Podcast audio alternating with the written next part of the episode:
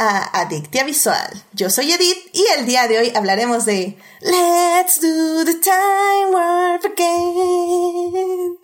Hablaremos de los 45 años de Rocky Horror Picture Show. Para discutir, fangirlear, analizar y llenarnos de feels está conmigo Arce. Arce, bienvenida al programa. Hola, hola, ya de vuelta. Este, buenas noches, gracias por ayudarnos a resolver los problemas de técnicos nada que un restarteo no ayude. Siempre reiniciar la compu es la solución. Muy bien, y también está con nosotros Dafne. Dafne, bienvenida de regreso a Adicte Visual.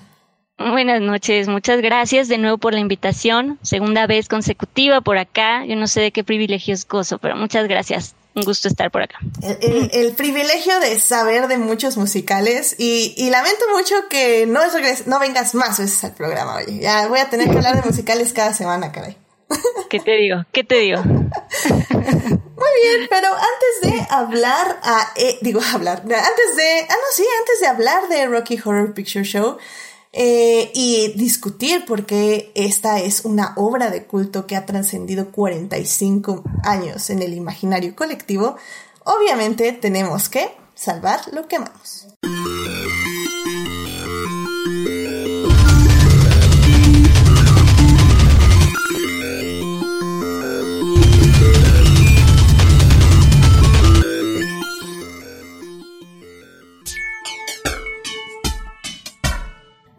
Pues ya estamos aquí para salvar lo que amamos. Arce, ¿qué te gustaría compartir con nuestro público?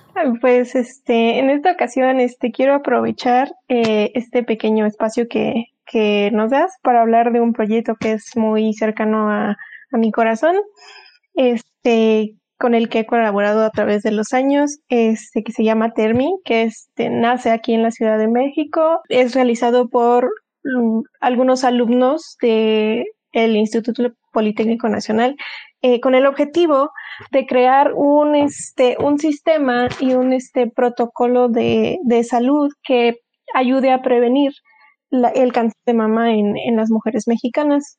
Este, llevan cerca, llevan muchos años, no, no tengo bien la, la, fecha, pero este, llevan muchos años desarrollándolo y es un método no invasivo de detención temprana del del cáncer de mama a través de eh, imágenes termográficas y un software que ellos mismos están desarrollando y llevan mucho, mucho tiempo de, de, trabajo ahí y han ido, bueno, han viajado por el mundo presentando este proyecto en diferentes, este, en diferentes eh, instituciones de salud y están cerca de ser aceptados aquí en México y de ser implementados eh, en lo largo y amplio de la, de la República.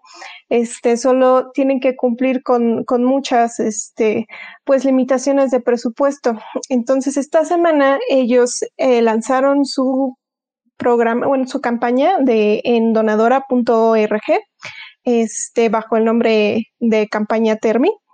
Eh, ahí en, eh, te voy a pasar el link sí, este, para que puedan checar este, de lo que se trata todo este proyecto y las personas que han estado involucradas y este, exactamente cómo, cómo se desarrolla, pero es un método que baja el costo de, de estos, de estos exámenes exponencialmente y, y también este, lo hace no invasivo para que precisamente las, este, las mujeres que tengan alguna algún impedimento físico o algún impedimento de este de pudor o de alguna otra situación que se sientan muy abrumadas al tratar de acercarse a, hacerse un examen, una mastografía, este, puedan, puedan tener acceso a un tipo diferente de examen que es puramente preventivo. No, pues esta es eh, información muy interesante y sobre todo necesaria. Te agradezco mucho que la hayas traído y obviamente pues sí, eh, la compartiremos ahí en Facebook, en Instagram y en Twitter para que las personas que estén interesadas en, en apoyar y en ver de, de, qué es este proyecto, pues puedan acceder e informarse sobre él. Sí, me parece que, que pueden apoyar desde 15 pesitos, algo así, como que sí, hay, hay, hay varios métodos de, de apoyar. Excelente, pues ahí yo buscaré eh, los links de donación y se los pondré justo ahí también para que directo les lleve a las donaciones. les lleve a las donaciones. Muy bien, pues muchísimas gracias por compartir esto. Gracias a ti. Mm, Dafne, ¿a ti qué te gustaría compartir con el público? Pues hoy a mí me gustaría eh, compartir, hablar un poco de, es una poeta, es una poeta que nace en la India, pero tiene nacionalidad canadiense, canadiense, se llama Rupi Kaur. Y quisiera hablar de ella porque apenas anunció como la preventa de su nuevo libro. Es un nuevo libro de, eh, de poemas. su nuevo libro se llama Home Body, me parece que va a estar disponible en noviembre, en noviembre 17, pero quisiera hablar de ella porque se me hace eh, bueno, es una poeta, tiene como eh, poemas y pensamientos muy lindos, es muy feminista y no sé, si se me permite, quisiera compartir rápidamente, es, es así un, uno chiquito, nada más para que se den una idea. Adelante. Y por ejemplo, tiene uno que dice, él puso sus manos en mi mente, antes de alcanzar mi cintura o mi cadera o mis labios. Él no me llamó bonita me llamó exquisita. Es muy breve, ese es un poemita de Rupi Kaur. Es, eh, tiene muchos pensamientos y poemas muy, muy lindos. Tiene varios libros. Eh, uno de los que yo recomiendo es, se llama Milk and Honey, uno de sus libros de poema, que está muy bonito. Y El Sol y sus Flores, que también es una colección de poemas bastante bellos. Ella, eh, cada poema lo decora, lo acompaña con una ilustración y pues también le da, le da un toque bastante, bastante bello a sus, a sus pensamientos y poemas. Y pues eso, va a sacar apenas su nuevo libro que se llama Homebody y pues por eso, pues por eso hablamos aquí un poco de, de Rupi Kaur, recomendarla a todos los que quieran acercarse, que no la conozcan. Claro, claro, aquí la literatura siempre en Adictiva Visual es súper bienvenida y, y pues perfecto, Daphne, o sea, creo que Mm, está muy bien este conocer justamente nuevas autoras y pues de poemas es como súper más raro así que está increíble. Este ahí la, la, pondré en los links de Instagram Facebook y Twitter por si quieren echarle un ojo ya sea a este nuevo libro o a eh, cualquier parte de su obra que Daphne nos quiera compartir. Muchas gracias Daphne y pues a mí eh, mi salvando lo que amamos esta semana eh, la verdad es que quería hablar un poco de Luis Hamilton porque Fórmula 1 y porque lo amo, pero yo creo que él me perdonaría si en lugar de darle un espacio a su causa, digo que obviamente la estoy dando en Twitter, pero bueno, me gustaría ahorita hablar de algo que está pasando en este momento en la CDDH.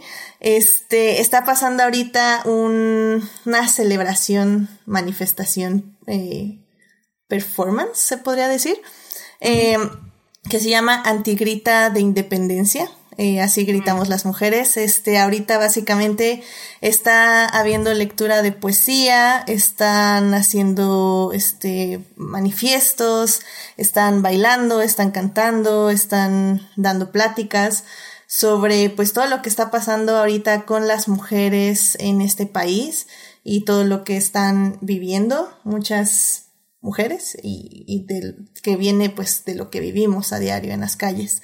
Y, pues bueno, como el anterior programa, igual en el Facebook, en el Instagram y en el Twitter les pondré un link por si gustan donar para todas las personas que están ahí, pero que no es necesariamente las personas que están ocupando el lugar, sino eh, por qué lo están ocupando. Entonces este dinero se está yendo también para todas las familias que la policía está este, atacando y todas las familias que han perdido, eh, más bien que tienen a una persona desaparecida en su hogar. Eh, bueno, de que desapareció de su hogar más bien. Entonces, si pueden, les eh, este evento creo que se va a repetir el viernes, si no mal recuerdo, entonces ahí también va a estar el link de cuándo van a repetir lo que se grabó. Em, o bueno, más bien se va a repetir el viernes 18 de septiembre efectivamente una transmisión en línea de lecturas de poesía, cantos y otros textos También ahí, ahí va, va, a estar ahí en las redes, entonces también ahí les pongo el link para que pues echen un ojo de lo que está pasando y de lo que muchos de los medios no están retratando de lo que sucede ahorita en múltiples lados del país y pues obviamente si está en sus este, posibilidades, pues si pueden donar algo para todas estas, todas estas personas, pues adelante. y que sí, es importante. Sí, sí se puede. Claro, claro. Ahora sí que como digo, si está en sus posibilidades y pues que no podemos eh, ir a, hacer eh, acuerpamiento, em, yo creo que está perfecto al menos donar algo de dinero. Eh, aunque sea un poco. Ahora sí que, como decimos, pues nada es poco todo, todo sirve, sobre todo en estas, en estas manifestaciones. ¿Y este, qué colectivas eh, lo organizan o...? A ver, esta información en específica la saqué de Malvestida, del Twitter de Malvestida, y ahí dice eh, que qué colectivas están organizando esto. La verdad ahorita em, no tengo así la información a la mano, pero Malvestida en general es un buen sitio para que te lleven a colectivas que sí están ahí en el lugar trabajando. Entonces, está, está bien. Muy bien. Muy bien, pues con esto ya nos podemos ir al tema del día de hoy. Así que vamos a hablar de cine.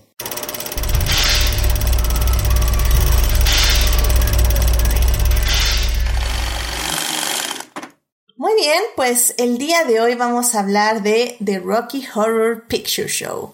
Esta película fue dirigida por, ay Dios, Jim Sherman. Jim Sherman. Jim Sherman, efectivamente, muchas gracias. y fue escrita también por el actor Richard O'Brien, que es eh, uno de los actores que vemos ahí durante la película.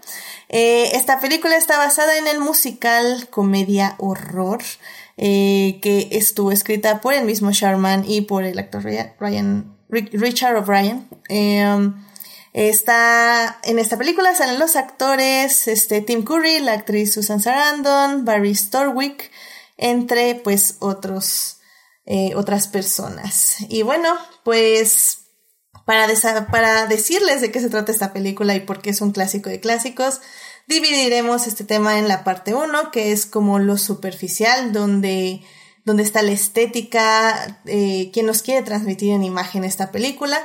En la segunda parte hablaremos de los personajes y de la trama.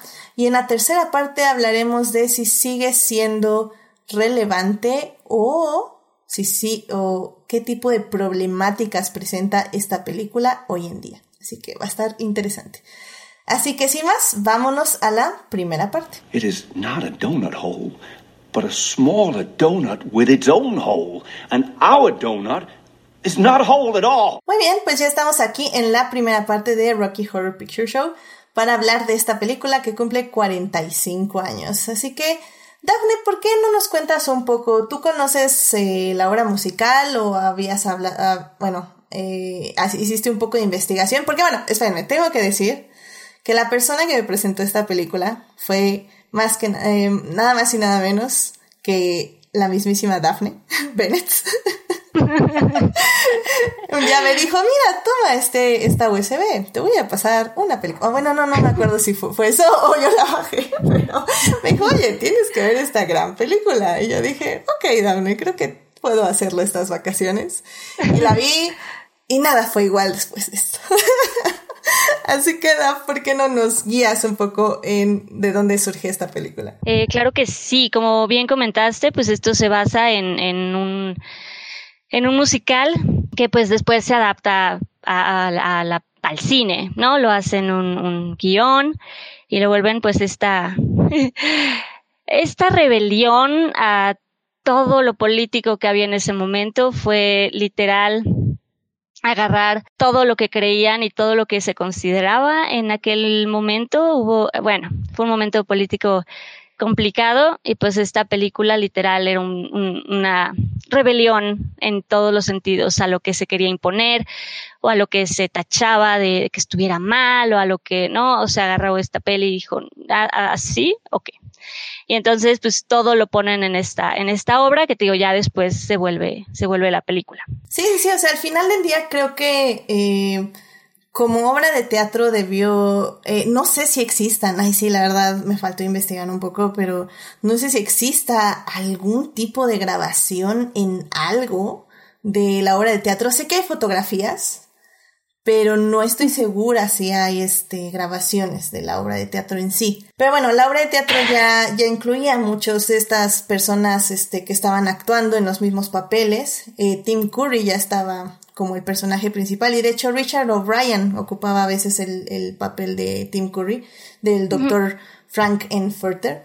Em, pero, pero bueno, o sea, al final del día creo que fue una decisión interesante eh, llevarla a la pantalla porque es muchísimo más distribuible, evidentemente. O sea, ir a una obra, a un teatro a ver una obra de esta índole, pues sí puede em, decir como manchar la reputación. Es decir, no muchas personas yo creo que se atrevían a, a que se les viera en un, en un teatro mm. viendo este tipo de obras, ¿no?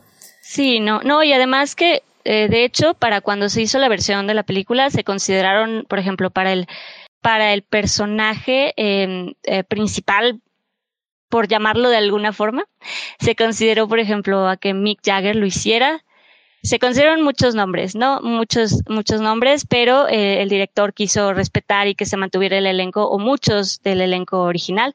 No todos, pero, pero muchos eh, repitieron su, su rol en, para la versión de película.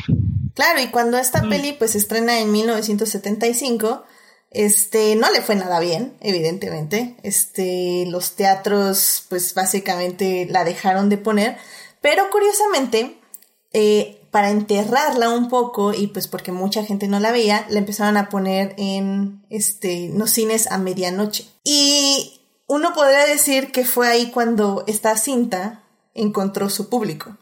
Porque a medianoche, ya este, poco a poco, conforme se fue pasando la palabra, eh, muchas personas empezaron a asistir al cine y, llenar esa sala de medianoche.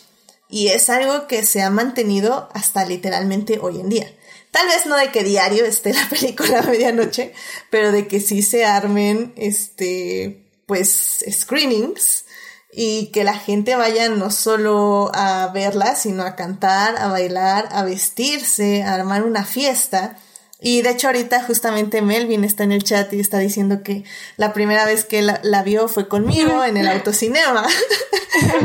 Fuimos a verla bailar y a cantar. ¡Wow! En el autocinema debe estar increíble, sí. Sí, estuvo muy divertido. Eh, mi, mi opinión de los autocinemas es reservada y controversial, pero tengo que decir que sí, estuvo, estuvo muy divertido porque pues obviamente te bajas y pues obviamente le haces It's just a jump to the left. One step to the right. No, y que eso se ha vuelto una película, eh, bueno, es tan una película de culto que creo que lo más divertido es verla en vivo, ¿no? Ver alguna representación cuando los actores involucran al público y tener ahí el, todo el ambiente de la gente, en donde se vuelve también incluso interactivo y es, es, es muy divertido. Y todos van con, en cosplay y todos llevan sus, todos sus, uh, sus props y toda la utilería para momentos como los periódicos o no sé, es, es muy divertido. Ya sé, ya sé. No sé si tú, Arce, te ha tocado alguna vez vivir esta película de esa forma.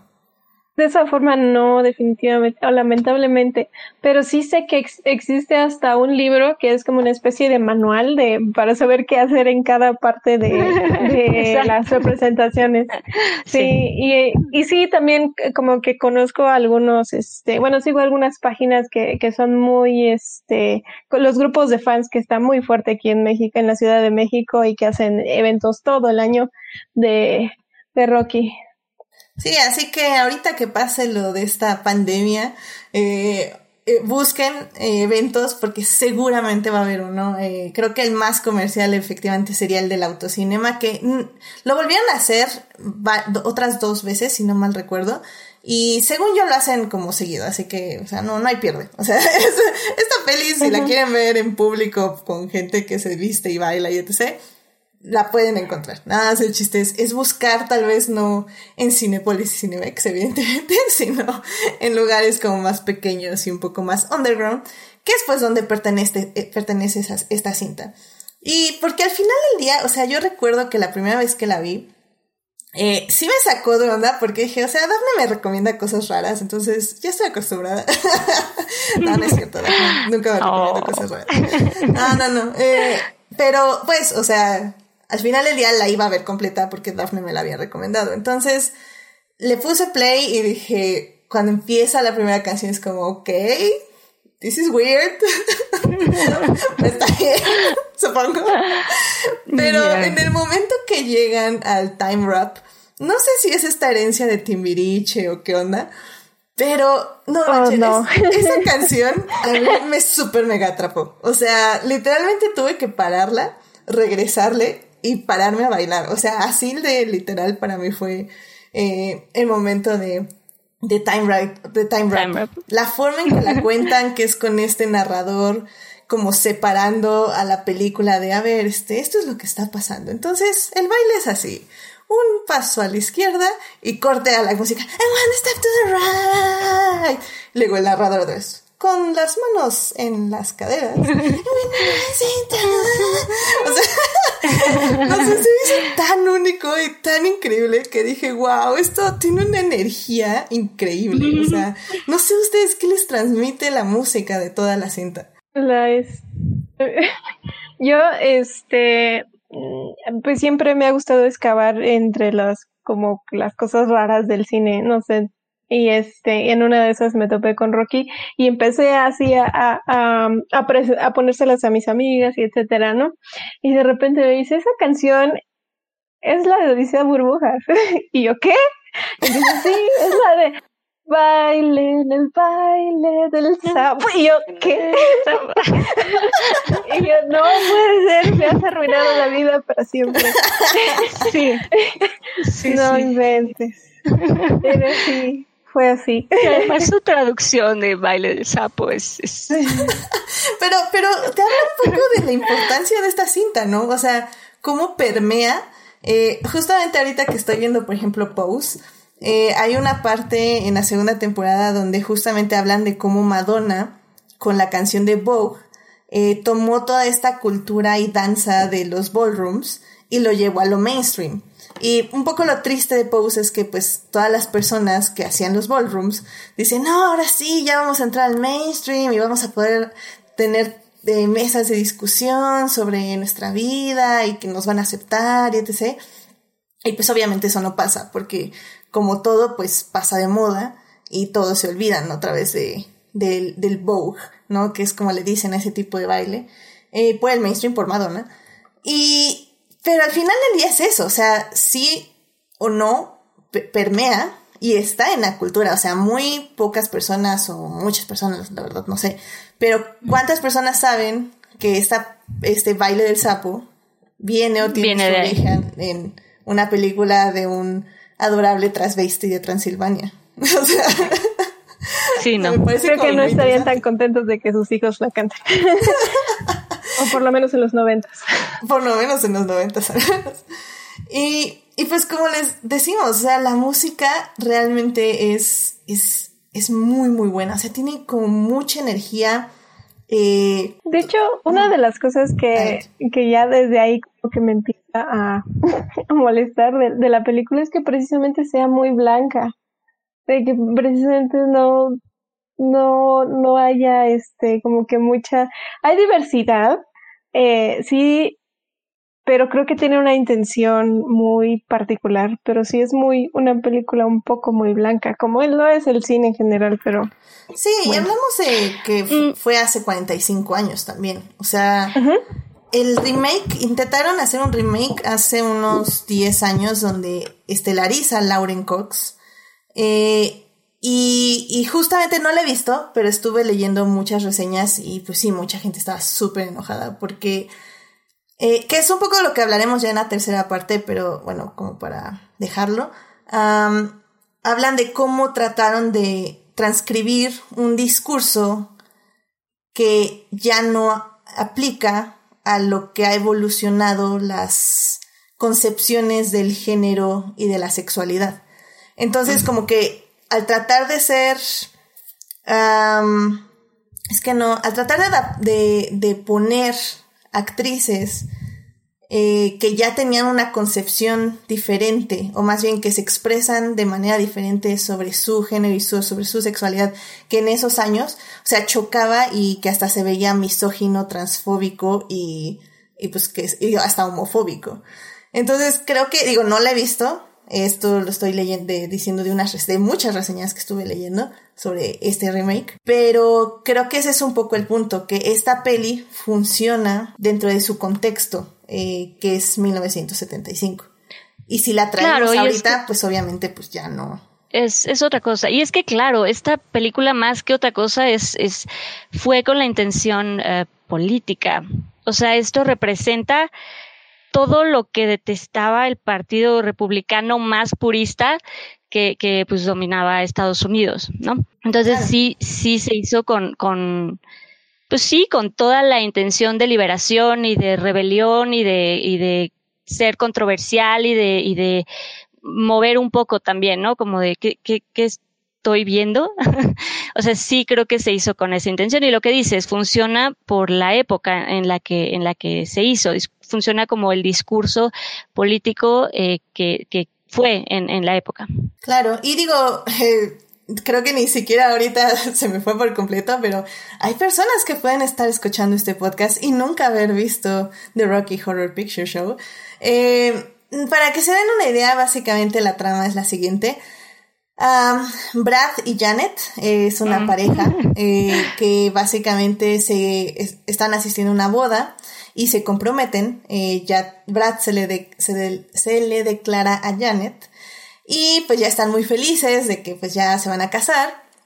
Pero antes tienen que ir a avisarle a el profesor por el que se conocieron, este Dr. Scott, em, pues de que ya se comprometieron. Entonces, bueno, se suben a su carro y van hacia allá. Pero en el camino se les descompone el auto, se les pincha una llanta y no traen la de repuesto. Entonces tienen que bajarse y caminar hacia un castillo que vieron en el camino para poder llamar a alguien para que los ayude una grúa, etc. Y cuando entran a este castillo, se encuentran que pues básicamente hay una fiesta, una celebración, porque el anfitrión está a punto de crear un hombre nuevo. y, pues ya, o sea, se quedan atrapados, la trama transcurre en este castillo donde están atrapados con estas personas que son muy extrañas y tienen comportamientos muy europeos. este, y, y, pues ahí van a descubrir eh, pues un poco su sexualidad, eh, cómo la expresan y también cómo la expresa su anfitrión y pues van a empezar a enterarse de sus deseos más ocultos o cosas así, no sé ni cómo expresar, pero es un poco la idea. O sea, la película evidentemente es 100% sobre la sexualidad, eh, pero es expresada de una manera súper divertida a través de música y pues de esta estética de horror de serie B que se junta muchísimo con la comedia, sobre todo por las actuaciones súper exageradas de sus personajes. Y, y es que me encanta que, eh, la verdad es que no, antes de, bueno, cuando vi esta película muchísimas veces no había entendido muy bien por qué el director había elegido este tipo de estética. Y luego ya, justo ahorita que estuve investigando, me enteré de que es eso, es un homenaje al cine de serie B de, de esos años, de, de los 70, 60, que tenían como esa estética súper barata, eh, pero a la vez como súper extravagante y gore y no sé, o sea, ¿cómo, cómo la describirían? Pues de bajo presupuesto, eh, que todo es sí, serio. DIY básicamente y nonsensical plot. Este, sí, como que no les, no les daba miedo tocar cualquier tema, mientras más temas mejor, mientras más lejos lleves la historia mejor. No, y es que, y es que justo es, a mí algo que, que se me hace muy único y, y, y, que creo que no tiene comparación Rocky Horror en ninguno de los géneros, o sea, ni como musical, ni como comedia, ni como película de terror. Creo que no hay otra película que sea como The Rocky Horror Picture Show por justo, por lo, por lo peculiar que es y cómo eh, acepta y sabe lo que es, o sea, incluso se burla del género que está tratando de homenajear, ¿sabes? O sea, usa esto de, de sci-fi, usa terror, usa musical, y parodia esos mismos géneros, ¿no? Incluso hace parodia incluso a, sus propios fans, ¿no? Es, es una cosa muy peculiar en cuanto a, en cuanto a género.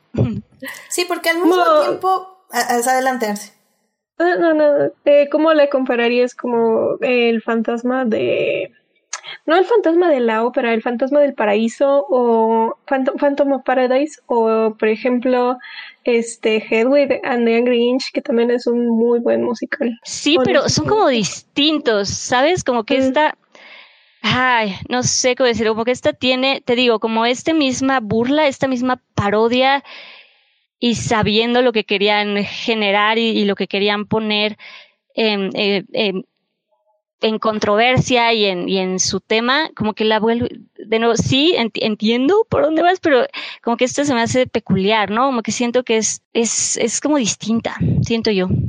Siento que yo que es muchísimo más digerible en muchas partes. O sea, como que su misma estructura, la forma en que está el ritmo, o sea, la puede ver como cualquier persona sin sentirse, o sea, de hecho, o sea, la acabo de ver y la vi con una prima que la estaba viendo por primera vez, literalmente. Nada, la conocía por Glee, eh, obviamente. y, y le dije, o sea, sí le pregunté al final, oye, ¿qué te pareció el ritmo? Y ella es centennial, entonces en teoría ya El Señor de los Anillos se le hizo lentísima, por ejemplo. Y, me dijo, no, yo la sentí perfecto, o sea, el ritmo está increíble, nunca me aburrí y, ya cuando acabó dije, ah, órale, ya acabó, está padre. Es, es rápida, sí, sí, sí, rápida. O sea, la verdad es que para 1975 el ritmo está muy ad hoc a nuestros tiempos. O sea, no digo que sea igual, evidentemente, la edición, pero el ritmo es muy ad hoc a lo que vivimos ahorita en, a lo que disfrutamos en la televisión y en el cine. Sí, pues así es el cine de serie B, ¿no? Un poco. Y siento yo que no está tan loca. O sea, o sea, sí está loca, pero tiene mucha coherencia, ¿sabes? Los aliens llegan hasta el final. O sea, sí sospechas que hay algo raro, pero al final del día todo es tan raro, entre comillas, como para un nuevo espectador que no está asociado con esta cultura, eh, esta forma de expresión, se podría decir. Entonces, en sí eso es raro, pero, pero no es tan raro. o sea, ya cuando dices somos aliens y que dices, ok, ok, o sea, ok, sí, te lo entiendo, pero no era necesario, ¿sabes? no sé, yo siento que es por eso que pudo como permear a más, em, este, público que cualquier otra película de serie B, porque es un poquito gore, pero no es tan gore. Eh, tiene sangre y tiene sesos y así, pero no tanto tampoco, son vistazos muy rápidos. Ah, tiene aliens, pero hasta el final. Eh, sí, crea un nuevo humano, pero no tanto. Sí, pues es, es, es de terror, ¿no? Si hace homenaje a este género también de terror. Tiene ahí sus... Todo su tono es hacia ese lado. Obvio en torno más, de nuevo, serie de comedia, eh, parodia, pero sí, el castillo y todo oscuro y el, ¿no? Me acabo de acordar del castillo. El castillo es increíble. Es una nave. Que digo público, el castillo es una nave. Oye, eh, spoiler. Spoilers. Ah, miren, película de 45 años y creo que es de las películas que por más que les cantemos y les digamos y les escribamos, o sea, sinceramente cuando la vean van a decir, no, se quedaron cortas. Sí. 100%. Sí, sí, es algo que hay que vivir, sí. Sí, es algo que hay que vivir. Entonces, bien, yo creo que con esto podemos pasarnos a hablar ya un poquito más de la trama y los personajes para un poco ya describir la música y, y pues seguir hablando de esta película. Así que vamos a la segunda parte. Muy bien, pues ya estamos aquí en la segunda parte de este especial aniversario de Rocky Horror Picture Show.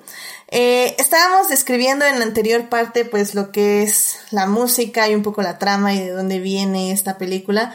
Pero bueno, hay que hablar obviamente de los personajes porque de nada sirve tener todo este escenario, todo este vestuario, todo este maquillaje, que por cierto, Sofía Sánchez nos está diciendo en el chat que lo que más le gustó la primera vez que la vio fue el maquillaje.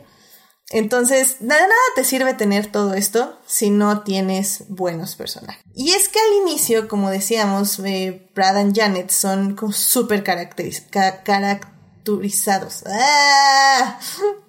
Bueno, tienen este, actitudes muy exageradas.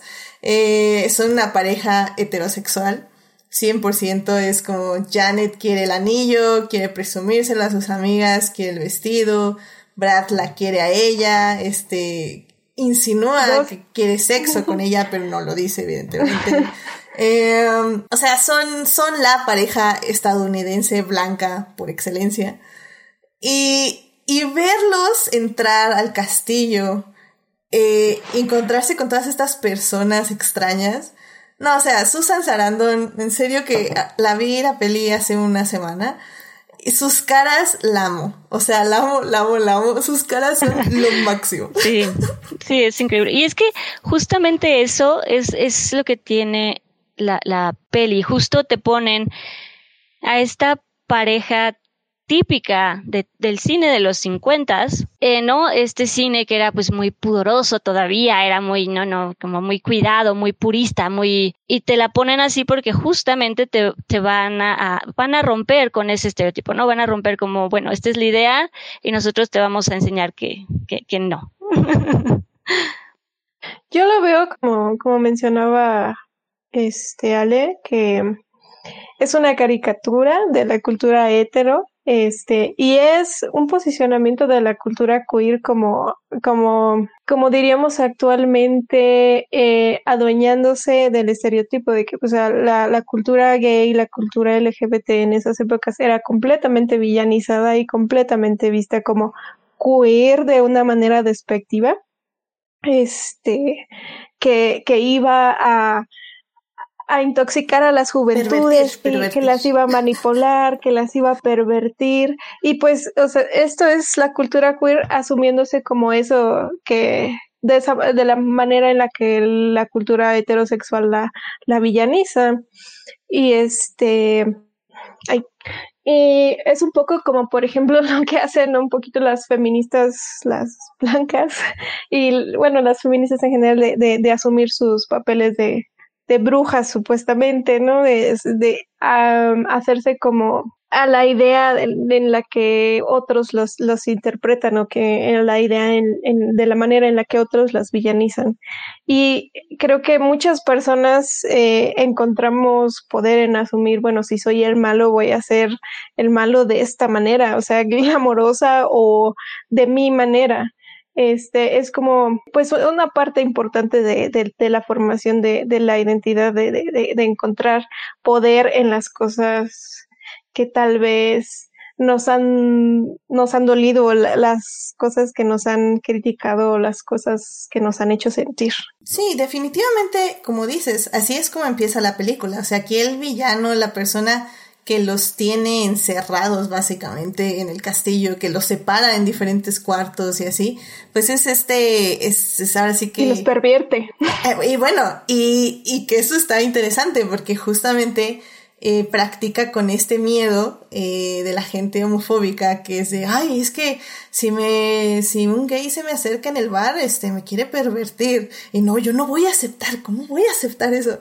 Y, y justamente aquí lo, lo usan de manera muy cómica y muy divertida en el sentido de que, pues sí, este, va eh, Frank, Dr. Frank, eh, al cuarto de cada uno de los dos, de la pareja, de tanto Janet como Brad.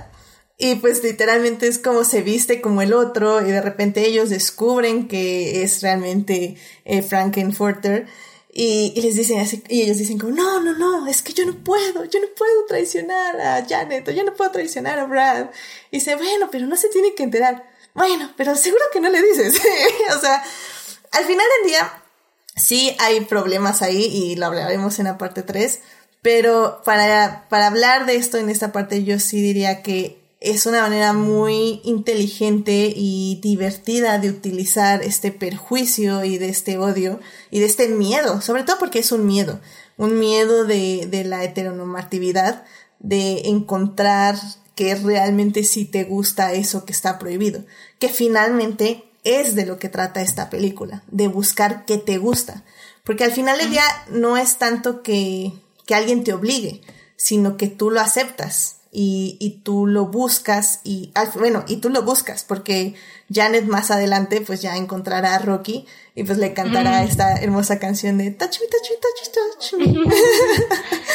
Sí, y es que justo es eso, es una historia de, de liberación, ¿no? O sea, sí creo que al final sí es una crítica, o sea, no sé si se acuerdan, pero si se fijan, eh, cuando, justo cuando se detiene el, coche, cuando se les descompone el carro, vienen escuchando pues el, discurso de dimisión de, Nixon. ¿No? Entonces, justo de ahí va a partir la liberación, va a empezar la liberación. ¿No? Va a ser, bueno, vamos a, ahora sí vamos a mostrarles y pues sí de alguna forma parodiar y ridiculizar de alguna forma pues lo que son eh, pues sí, la, los, lo que son las sectas y lo que es incluso el, el, el cristianismo, ¿no? Porque él, al final eh, está, vemos a un Cristo, por decirlo de alguna forma, y a su Adán y Eva, y critican también lo que es eh, lo que es el matrimonio, el bautismo, o sea, sabes si tiene ahí pues un discurso de liberación y una intención de, de, crítica. Claro, claro, mira, no había visto esos paralelos y a mí que me encanta ver paralelos católicos cristianos en las películas. Demonios. Pero sí, sí toda la razón, sí hay, hay un bautismo, hay una crucifixión, eh, hay también un King Kong ahí que está interesante. este, pero sí, sí tienes toda la razón. Y es que a mí me encanta esa parte final porque justo viene, ahora que lo mencionas, un poco de la mano con la idea de redención y perdón y redención por muerte, que también es algún concepto que no me gusta para nada, pero que funciona en esta película así. Porque los personajes, como decimos, van van cambiando. O sea, en el momento que descubren Brad y Janet eh, el poder de su sexualidad, eh, van actuando conforme a esta y poco a poco van encontrando puntos eh, en común con su secuestrador, entre comillas. Eh, y no es una cosa de, este, de síndrome de Estocolmo. o sea, lo digo porque realmente, o sea, no es como que no los deja ir, pero no pueden ir a ningún lado porque los inútiles no saben caminar en la lluvia. Entonces, este, pero, pero al final del día, eh, lo que ayuda a esta trama de, de los aliens y de que su, los dos que pensábamos que eran los sirvientes, entre comillas, de, de Frankenfurter, este, realmente son, son sus aliados, eh, o bueno, eran sus compañeros.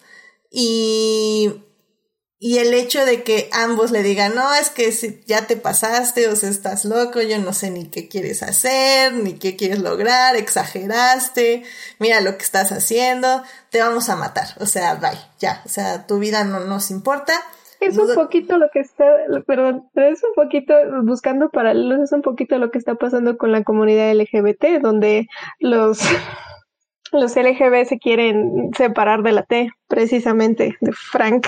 oye, mira, funciona muy bien también con ese paralelo. pero es Desgraciadamente, que no, no me parece una buena separación, ni un buen divorcio, ni un buen control. Claro que no. La T es importante. Exactamente, sí, sí, sí. Y, y creo que eso es lo triste. Y de hecho, funciona muy bien como ese paralelo, porque al final del día sí matan a este personaje y tú ves como todos los de su alrededor sienten tristeza y compasión por él. Porque al final del día la canción más hermosa creo que de toda la película es la de eh, Don't Dream It, Be It. O sea, esta, esta idea de no, no lo sueñes, celo, o sé la persona que quiere ser, o sé quien quiera ser es, es muy bonita, es él tratando de decir nada, es como, o sea, es que sí, tal vez todo esto fue una exageración, todo lo que hice durante esta película, pero es porque realmente quiero ser yo y quiero expresarme como soy y quiero que las personas a mi alrededor se expresen pues como son también. Eh, bueno, bueno, no como son, porque acordemos que es el villano, entonces tal vez es como un poco quiero que se expresen como yo me expreso, que es un poco alabándome, básicamente. Pero bueno, porque en sí el personaje es muy egoísta pero, pero creo que es un bonito sentimiento y, y, es lo que me gusta mucho de esa canción. No sé ustedes qué canción sea su favorita en, tanto en la película como en el desarrollo de los personajes. Bueno, sí, o sea, definitivamente por mensaje, pues la última, ¿no? Es donde, eso, donde está todo, el punto. ¿No? Porque como dices, sí, es, es una película de, pues, de confrontación, pero al final es, es eso, ¿no? Es sí, pero, pero pues sé quién eres. Ese es el punto de todo este show. sí, es como, bueno, pero al final sé lo que tú quieres ser, ¿no? Entonces creo que por mensaje sí, es esa última y bueno, por, por disfrutar y por bailar, pues, pues time rap, ¿no? Pero. Evidentemente, evidentemente. bueno, no, también no vi la primera, la de, la de Janet. También me gusta mucho. Sí, la, la primera también es, es muy divertida es parodia del, del, del cine musical y de los musicales en general. Es, es, es muy divertida esa primera canción. Janet. Damn it. I love you. Sí, sí, sí. Me están dejando cantar sola. Eso, eso no me está gustando. No, aquí estamos, aquí estamos. Ah, muy, muy buena. Sí, también me gusta mucho es, es muy divertida y te digo, es una gran parodia cómo se construyen y cómo se cuentan las historias en los musicales. Está muy divertida. Sí. La verdad es que sí es, es divertida. Sí, tiene una estructura muy, muy común. Y, y por eso también digo que Pero con la intención, sí, ¿sabes? O sea, es, claro, es, es, intencional, es vamos a hacerlo formulaico y ridículamente exagerando el cómo se crean estas historias en el musical, ¿no? Exacto. es muy divertido. ¿Y tú, este, Arce, como que, ¿cuál es tu canción favorita? ¿O, o alguna canción que eh, quieras mencionar? Pues eh, ahorita se me salió este Sweet Transvestite, creo que es ah, como que la más icónica para, para mí. Fue en el momento en que dije, wow, esta película, wow, wow. y, o sea, sí me a decir que, sí, que en mi adolescencia era mucho más fan que ahorita por, por todas las cuestiones problemáticas y controversiales que surgen precisamente de esta, de esta película. Este, pero sí, entre la última, que yo también, con que la primera vez que la vi, el Don't Dream It, Be It, fue muy importante y, y Sweet Transvesta y sobre todo porque empecé a ver como, sí, este, hay cierta arrogancia en el personaje, pero al mismo tiempo me empezó a fascinar esa arrogancia, porque es la balanza. O sea, si hay una sociedad completamente represiva, mm, la balanza es este, el, eh, ¿cómo se llama? Mm, mm, mm, el camp. Y este lo que hacen en Pose lo, bueno no, no precisamente en la serie porque no la he visto pero sí lo que lo que lo que se hacía en los ballrooms. Y por eso también Adictia tiene que ver este Paris is Burning y todos estos otros eh, documentales sobre la escena del del ballroom porque este realmente es se siente, en Paris eh, eh, is Burning se, se, siente todo ese empoderamiento que hacían desde, o sea, que eran personas completamente reales, muchas personas, bueno, no muchas, pero una de las chicas que, que salen en el documental muere en, en, en medio de la grabación de, de ese documental por el riesgo que era ser quien eran, quienes eran.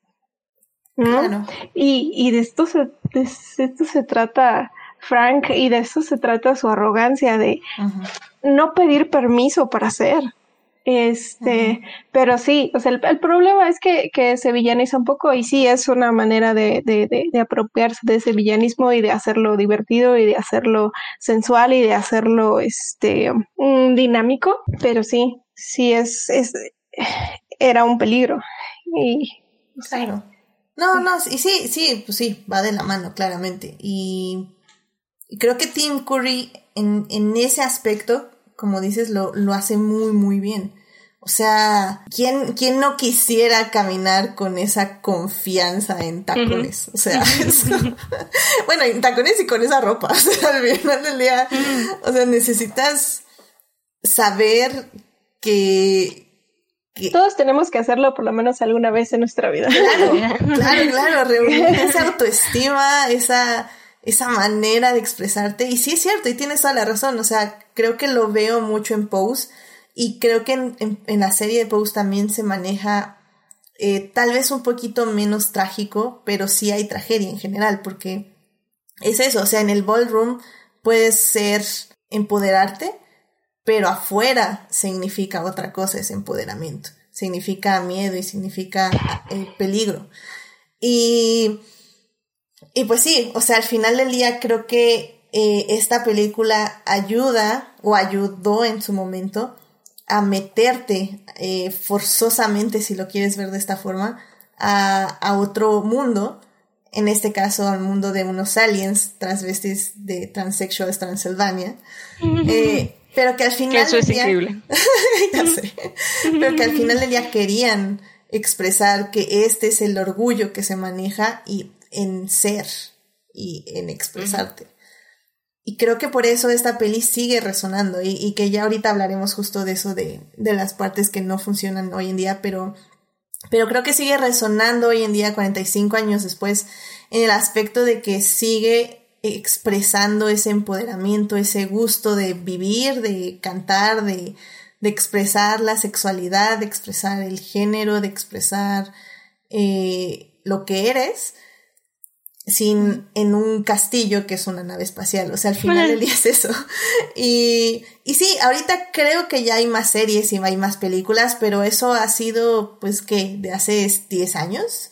Que, uh -huh. y, o sea, realmente esta peli sostuvo. Fue importante. en su época. Durante 35 años, mínimo. Uh -huh. No, y eso, lo que decíamos, ¿no? Fue una película de liberación que para su época, pues sí, quiso, quiso romper con, con, con muchas cosas. Creo que como, o sea, si la contextualizamos, pues tiene, tiene valor por lo que fue en su, en su tiempo. Exacto, exacto. Y bueno, pues en el chat nos están diciendo este Julián García que él la vio en la televisión. Bueno, nunca, Nunca wow. es tarde para irse a. bueno, una, ¿qué televisión le estabas viendo? Dos, este, pues sí, nunca es tarde para ir a un cine el próximo año y verla en un, este, en un cine con, con todo el show. Este, veamos, veamos, veamos. Ya dice Melvin que urge un rewatch. Sí, véanla, véanla, como digo, ha envejecido muy bien y hay una eh, versión restaurada por ahí, por este, por el internet. Si la quieren ver, YouTube creo que la tiene eh, para alquilar, si no mal recuerdo. Eh, ahorita checo porque eso ya lo había investigado. Este, pero por si la quieren ver legal. Eh, yo la verdad tuve la suerte de que eh, voy a darle un agradecimiento a Pamela que me la regaló hace mucho tiempo. Yo tengo una, una versión de aniversario de 35 años Blu-ray. pues la verdad se sigue viendo súper bien. Viene en 7.1 y toda la cosa amo mi, mi, mi, edición especial de Rocky Horror Picture Show. Porque igual, de cuando hecho, yo la vi, se la puse a todas mis amigas y la aman también. De hecho, hay una edición especial, digo, no sé si esto viene en, en, en tu Blu-ray, mi querida, pero hay una edición especial donde incluso puedes ver una versión que, que no salió, no es la que salió oficialmente, pero donde todo el principio lo manejan en blanco y negro y ya a partir de que sale eh, Tim Curry, bueno, de que presentan al doctor Frank, eh, se vuelve a color, ¿no? Primero sus labios y luego poco a poco empieza a adquirir color y es, es también muy padre ver. ver esa, no sé, no a la Pleasantville. Wow, sí, no, y te digo, por la época es, es importante. Y digo, nada más como para contextualizar, yo a este, hay un personaje, no sé si lo, lo recuerdan, el personaje de, del actor Meatloaf, que eh, es el que uh -huh. interpretaba a Eddie. Uh -huh. Querían no, que Elvis Presley lo hiciera. ¿no? O sea, ese, wow. hay, o sea, es que si contextualizamos, es, es, fue una cosa importante en su época. Ay, bueno, no creo que Elvis se hubiera prestado, sinceramente. No, y obvio no, pero, no, no, no, no fue, no, pero no se la, hizo, la pero, idea está ahí, está también pero interesante. Está, exacto. Claro, porque sí. también al final del día este personaje de Meatloaf, o sea, sí es un personaje eh, que se presenta como bisexual, que es, mete parte de rock en la en la trama y, y, no sé, mete como algo interesante, como que también te saca de lo que venías de, de este empoderamiento para meter una música que es muy heteronormativa, pero al que al mismo tiempo uh -huh. entra muy bien en ese contexto. O sea, no sé, está muy extraño, está padre. No, y que era una época, si, si te fijas, o sea, en cuanto al cine y en cuanto a música, o sea, era una época donde el, cine empezaba a cambiar y justo creo que es una gran película que muestra e, ese cambio en el cine, ¿no? Donde venía todo siendo muy cuidado, incluso en la música, donde realmente los jóvenes eh, empezaron a expresarse, pues sí, por el, por el punk y por el rock, fue lo que les empezó a dar como una voz, digamos, musical a, a la juventud. Que antes pues realmente no la había, eras o eras niño o eras ya adulto, ¿sabes? Empezaron a tener como esta voz a partir de todas estas pues, rebeliones y este tipo de liberación que se encontraba a través de, de, la música. Claro, creo que ahí sí me corrijo un poquito, entonces sí es cierto, Elvis era mal visto por la sociedad, boomer, este literal, este, eh, y, y, sí, sí es cierto, era un símbolo de rebelión, tal vez sí entre lo heteronormativo, pero era un símbolo de rebelión al fin y al cabo. Entonces, sí es cierto que me tiran rock también era un poco parte de esta idea de que la, la revolución social venía como de varios puntos y el rock era parte de ella. Que no esencialmente era que la gente que le gustaba el rock quería a la gente en ese eh, queer o que la respetara, pero era parte de una revolución social, así que... Sí, no, y que aparte el, el rock lo que era es también te daba, te daba, era o sea, sí era la música, claramente era la música, pero era también una personalidad, ¿sabes? Era cuando la gente adoptaba y, y tenían ídolos y se vestían como esos ídolos y, ¿sabes? Como que te empezaban a dar una especie de, identidad en ese momento. Claro, claro, sí, estoy completamente. Yo, yo más lo veo como que es algo de la liberación sexual, que acuérdate que los gringos son muy mojigatos hasta el día de hoy y este y lo representa, eso estaba muy representado en el cine y el rock era, era eso, esa sexualización y esa autonomía del cuerpo, sobre todo masculino, o sea, no, no vamos a negar que sigue siendo patriarcal el, el rock y que este, pero de alguna u otra forma sí fue como los inicios de la liberación sexual. Claro, y que se ven, la, o sea, básicamente es liberación sexual, ¿no? Te ponen a estos dos personajes y básicamente van a, es, es lo que van a, a, vivir, su liberación y su descubrimiento sexual. sí, de una manera medio problemática, pero sí. que en ese aspecto, o sea, Janet, estábamos hablando justamente de que esta liberación casi siempre es patriarcal, lo cual estoy de acuerdo. Eh, pero Janet sí descubre, o sea, hay un, un poco un vistazo también a la liberación sexual femenina eh, en el aspecto de que Janet toma a su propia mano, eh, literalmente, este, su, su sexualidad y este, y, y, la busca y la encuentra. Igual puede ser un poco problemático como la pero era parte del discurso feminista de oye, oye, ok, sí, la chica y, y, está bien el romance, ¿no? Pero, pero, ¿dónde está la agencia de esta chica y dónde está el deseo de esta chica? Porque el deseo de las mujeres sigue siendo sucio hasta el día de hoy. Y este, y sí, eh, por eso mostrarlo en una película, pues sí, sí es importante. Claro, y sí, y no, la canción para... es muy importante en sí. O sea, yo creo que eh, si la pones, como decías, en un hogar estadounidense o la pones en un lugar mexicano, evidentemente, eh, y que sepan inglés y escuchan esa canción, o sea, no muchas personas la van a recibir bien, o sea, el touch me, touch me, touch me, touch me, I wanna be there. no, y, no, y eso, y tener a esta mujer en, en brasier, y, y sabes, eso no había pasado, tener una actriz casi toda la película en, en, en brasier, eso no, no se había visto, era inconcebible, ¿sabes? Para la época era un... 75. en, los, en los 70 ya estaba como que más liberada. Pero, por ejemplo, en México era el asunto de las ficheras, o sea, si era un cine prohibido. Ah, sí. No, y, y al final del día, o sea, las ficheras era un, un público que buscaba eh, ciertas cosas de esa película. Pero en una película respetable, o sea, si ponías a una mujer en un brasier, era como por algo súper específico, muy poco, y, y, eso, muy poco, porque sí había, sí, sí había, pero no toda la película. Sí, no toda la película, como dice Daphne. Y cantando Touch Me, Touch Me, decía, ¿what? Claro, y que el actor que está a su lado le literalmente está pasándole sus manos por todo el cuerpo, lo cual pues tampoco. época. No, y también incluso esta idea donde, eh, pues justo cuando nace, bueno, cuando despierta a Rocky, donde empieza a objetivizar intensísimo a Rocky y empiezan a hablar de no, lo que me importa es tu cuerpo, a mí me, creo que también es incluso esta idea de pues eso, ¿no? De, igual volvemos a, confrontar y, romper, porque no, tampoco se estaba acostumbrado a eso. A ver que un hombre, em, pues sí, eh, viera con deseo y nada más del cuerpo de otro hombre, como que eso tampoco se había visto, ¿no? Creo que también es, es importante hablar de que Rocky eh, representaría en este caso al, al nuevo hombre de esa época, ¿no? Al dejando a ¿cómo se llama? Garrett atrás y este y este este pequeño este este nuevo hombre que ya tiene permiso de hacer otras cosas, ¿no? Y es lo que hace, o sea, si, si vemos a Frank como el mundo el mundo transvesti y eh, que permite que, que, que, exista un nuevo hombre que tiene una sexualidad diferente y que tiene un destino diferente a, al anterior, ¿no? Sí, que bueno, hay, hay también, hay unas cosas con Rocky que tal vez sí me gustaría más bien discutir con ustedes.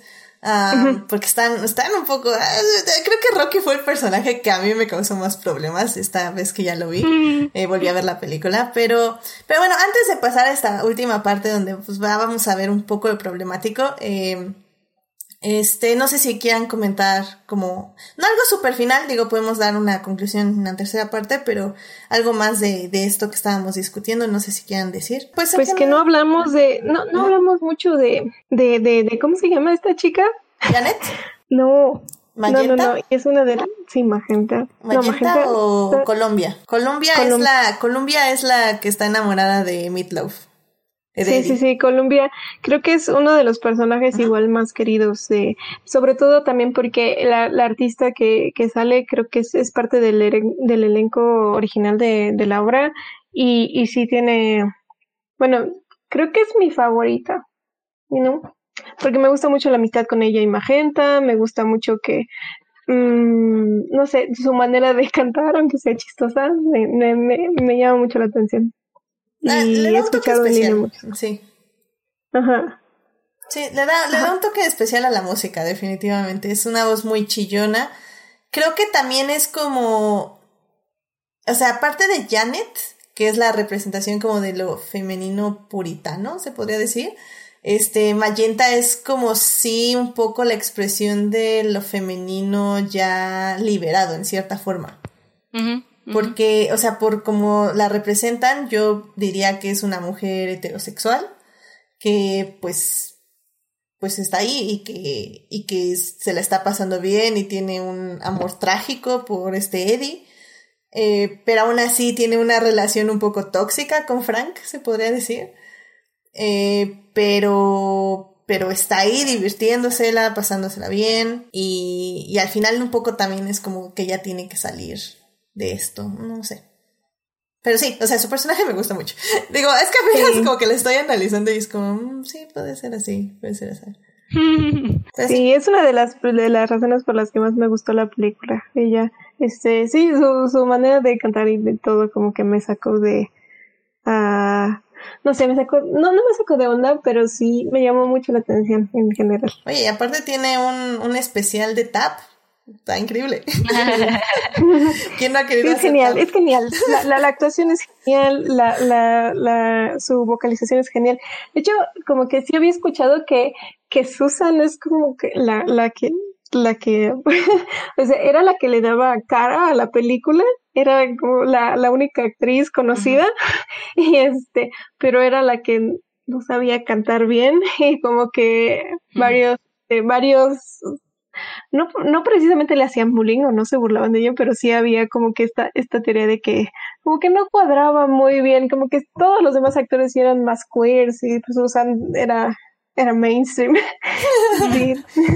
Era mainstream. Pero, pero creo que funciona muy, muy, bien para su papel, porque sí tiene que verse fuera de lugar, tiene como que empezar a abrirse un lugar en esa, en, en el castillo, en esta cultura, se podría decir pero, pero pues no, en general no puede porque pues es ella, pero, No sé, o sea, creo que funciona muy bien. O sea, si fue funciona así, bien. funciona bien.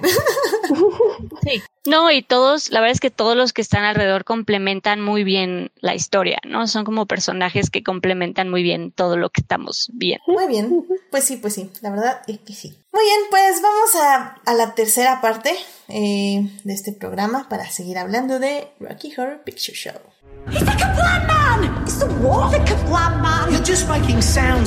Muy bien, pues ya estamos en la tercera parte de Rocky Horror Picture Show, este especial de 45 años. Eh, justamente en la parte 1 y parte 2 estuvimos hablando de lo mucho que nos gusta esta película y lo que significó o, o pensamos que se fue significando, fue, fue cambiando su significado durante todos estos años y por qué sigue siendo relevante. Pero también es una realidad que eh, muchos de los conceptos que se usaban en ese entonces, hace 45 años, sobre la sexualidad, sobre el género, sobre la expresión de una identidad también, eh, pues han evolucionado. creo que eh, Arce podrá expresarlo un poco mejor que yo. Pero a mi parecer, o sea, hace 45 años estábamos como muy metidos eh, mentalmente en el binario, en que tenías que ser un hombre o una mujer y que la forma en que te expresabas era de forma de mujer o de hombre y que si intercambiabas estas expresiones era como surgía lo de ser transvesti. hoy en día ya no se maneja así, de hecho, pues ya no se dice a las personas transgénero, se les dice transexuales, eso ya no aplica. porque eh, tanto la sexualidad como el género se ahora se maneja como un espectro, es decir, ya no existe lo binario o ya no se considera que se expresan las cosas por lo binario, sino que hay eh, intermedios, tanto en expresión de identidad, como en el género, como en la sexualidad. ¿Cómo, cómo ves, Arce? ¿Lo dije bien?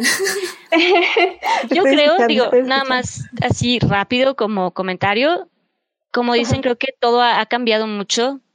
Ahora hay, de nuevo, hay, sí, eh, hay otra visión Solo creo que sí es importante, eh, digo, si, si, se va a analizar, pues eh, de nuevo, ¿no? Como contextualizar, creo que siempre es muy importante pensar en él, en la época de la que se está hablando y, y, eso, con los conceptos que se tenían, porque en efecto, como ahorita justo se mencionaba, han, han ido evolucionando y cambiando mucho, ¿no?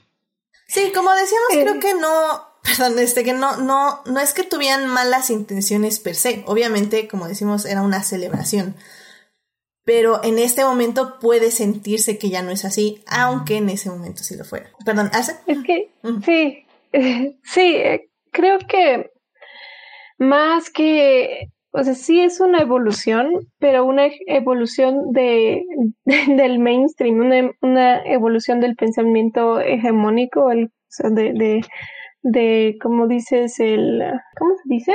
¿Cómo se dice? Bueno, del pensamiento popular, pero en realidad lo que está sucediendo es que las, las minorías, las voces menos escuchadas se están haciendo escuchar. Es una democratización del pensamiento, por, por decirlo de alguna manera muy burda.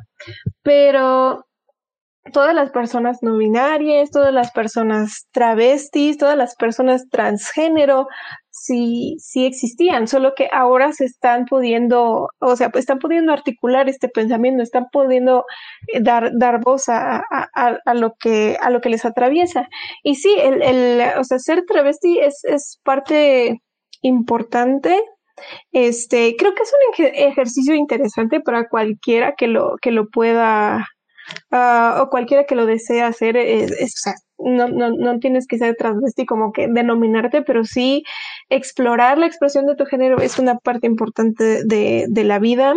Y que sí, era, imagínate, o sea, imagínate cómo era de, de vilificado ponerte unos pantalones o ponerte ropa de un género diferente, imagínate que, que eso se volviera, es como la masculinidad tóxica el día de hoy, esa, esa, esa masculinidad tan frágil que no puede pensar en este, en cuidar de su aspecto, ¿no? En, en, en, en, pintarse el cabello, en usar maquillaje, o sea, no son, no se vuelve, se vuelven estos objetos una amenaza para su identidad masculina y, y no, no se trata de eso. La, la, la, identidad no es tan frágil.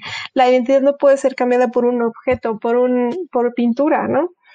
Y el ejercicio travesti en estas, en estas épocas creo que era algo muy, muy interesante y sí, era mucho más villanizado y creo que de ahí viene mucho de que estos papeles sean constantemente problemáticos. Este, Frank, este, Buffalo Bill, de, este, Silence of the Lambs son son muy problemáticos, son representaciones que sí han tenido un efecto en la, en la visión de la sociedad hacia las personas transvesti y transgénero. no tanto, o sea, digo, estoy de acuerdo con El silencio de los inocentes, que, que bueno, eh, bueno, no, ni, ni, siquiera voy a traer ese tema aquí a la mesa porque, pero este, pero bueno, eh, Frank, digo, El silencio de los inocentes creo que sí, ahí sí es una villanización, pero horrible.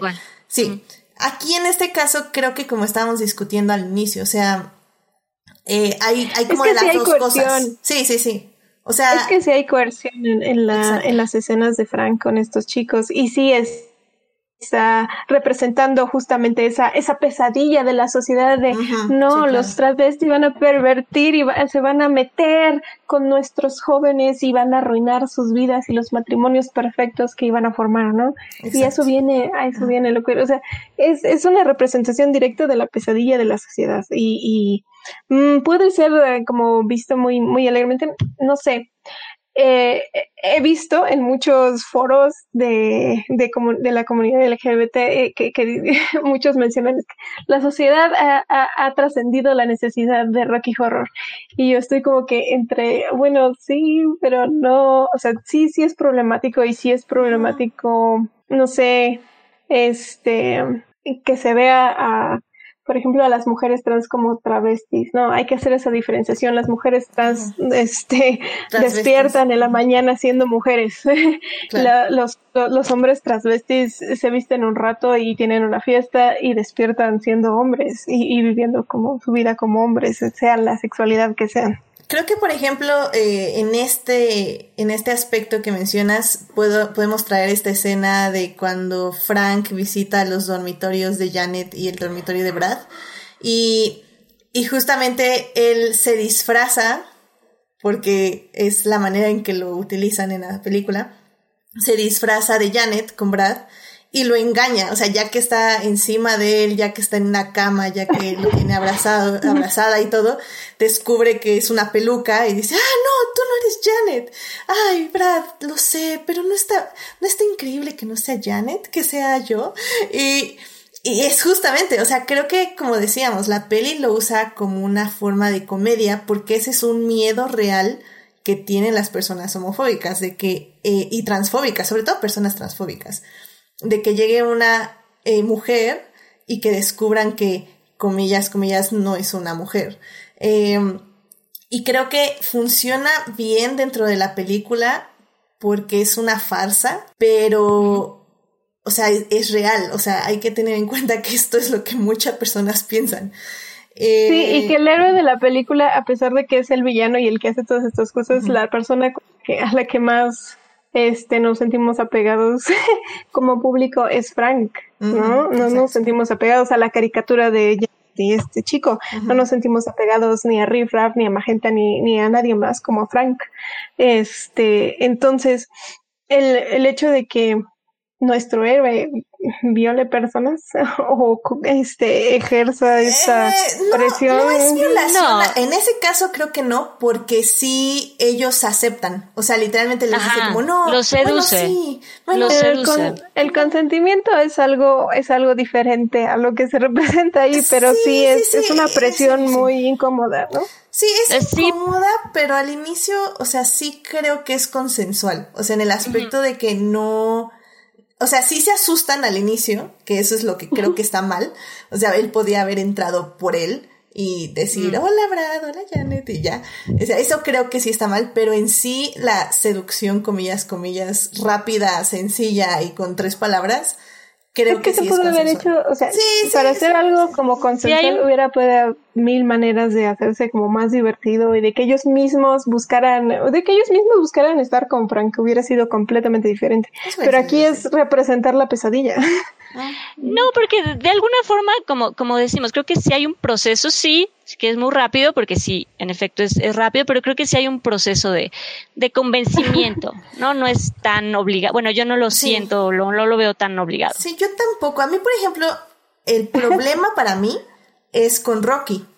O sea, se supone que es un, un, un ser que acabo de crear y literalmente tienes esta canción de I Will Make You a Man, donde le dice que él lo hará un hombre y que se insinúa todo el momento que es a través de sexo o de estar con él. Pues sí, no, sexo, pues es que eso habla la canción. Entonces, es como esta, para mí eso fue más problemático porque es una persona que no sabe, o sea, a qué se está metiendo, no entiende qué, qué quiere esta persona de él y, y Frank lo lleva literalmente como en, de bodas a su cama. O sea, a mí, por ejemplo, ese sí me parece problemático, ese momento. o sea, eso sí es así como, wow. Sí, sí, sí, sí. Es como los queers van a, van a pervertir a nuestros hombres. Y no. Inocentes, porque es una persona inocente y en el peor de los casos podríamos decir que hasta podríamos decir que es un es una persona muy, muy joven. O sea, que obviamente está hipersexualizada, pero, pero en el peor de los casos, así, si nos vemos, pero horribles, o sea, eso es lo que nos está diciendo. O sea, entonces, para mí Rocky es más, me da más miedo. Sobre todo porque también luego Janet lo utiliza. Que es un poquito más ya de parte de Rocky también, porque él también muestra como este interés. interés en ella. Pero aún así, y peor, porque entonces puedes decir, ah, pero pues Rocky nunca estuvo interesado en Frank. O sea, él sí es, no sé, un cis heterosexual y solo va a querer a Janet. Entonces, este, Frank lo obligó a estar con él. O sea, ¿sabes? Ahí es cuando, yo creo que con Rocky es donde están todos los problemas de discursos. En ese, en ese personaje. Ah. Pero para mí el problema más, más actual es la, la opinión de Richard O'Brien, que a pesar de ser una persona no binaria, este, ha tendido a través de los años, desde hace mucho tiempo, de, de criticar la, la, este, pues el, el, trans, ah, el transactivismo y este, declarando muchas veces que, que las mujeres trans no, no pueden ser mujeres y eso, pues, no. Sí, que, aquí, que como dices, regresamos a esta idea de que las mismas personas, o sea que, que hay muchos discursos que ya se están, están chocando dentro de la misma comunidad LGBT porque ya estamos, o sea, siento yo que ya estamos chocando generaciones, o sea, concepciones generacionales. O sea, Richard O'Brien es, es una persona queer de los 60, 70 y, y sus concepciones del mundo son muy diferentes a las que nos están dando ahorita los centennials, por ejemplo, que son básicamente las personas que ya se están apropiando de muchos términos, los están haciendo términos eh, sombrilla, que se les llama. Básicamente en mi parecer, en mi amplia investigación que hago en TikTok todos los días, este, siento yo que los centennials son más ya los que están diciendo que las etiquetas no importan. O sea, que estarle buscando definición a todas las letras y poniéndoles límites y todo eso, pues ya, o sea, que ya, que, que, flojera.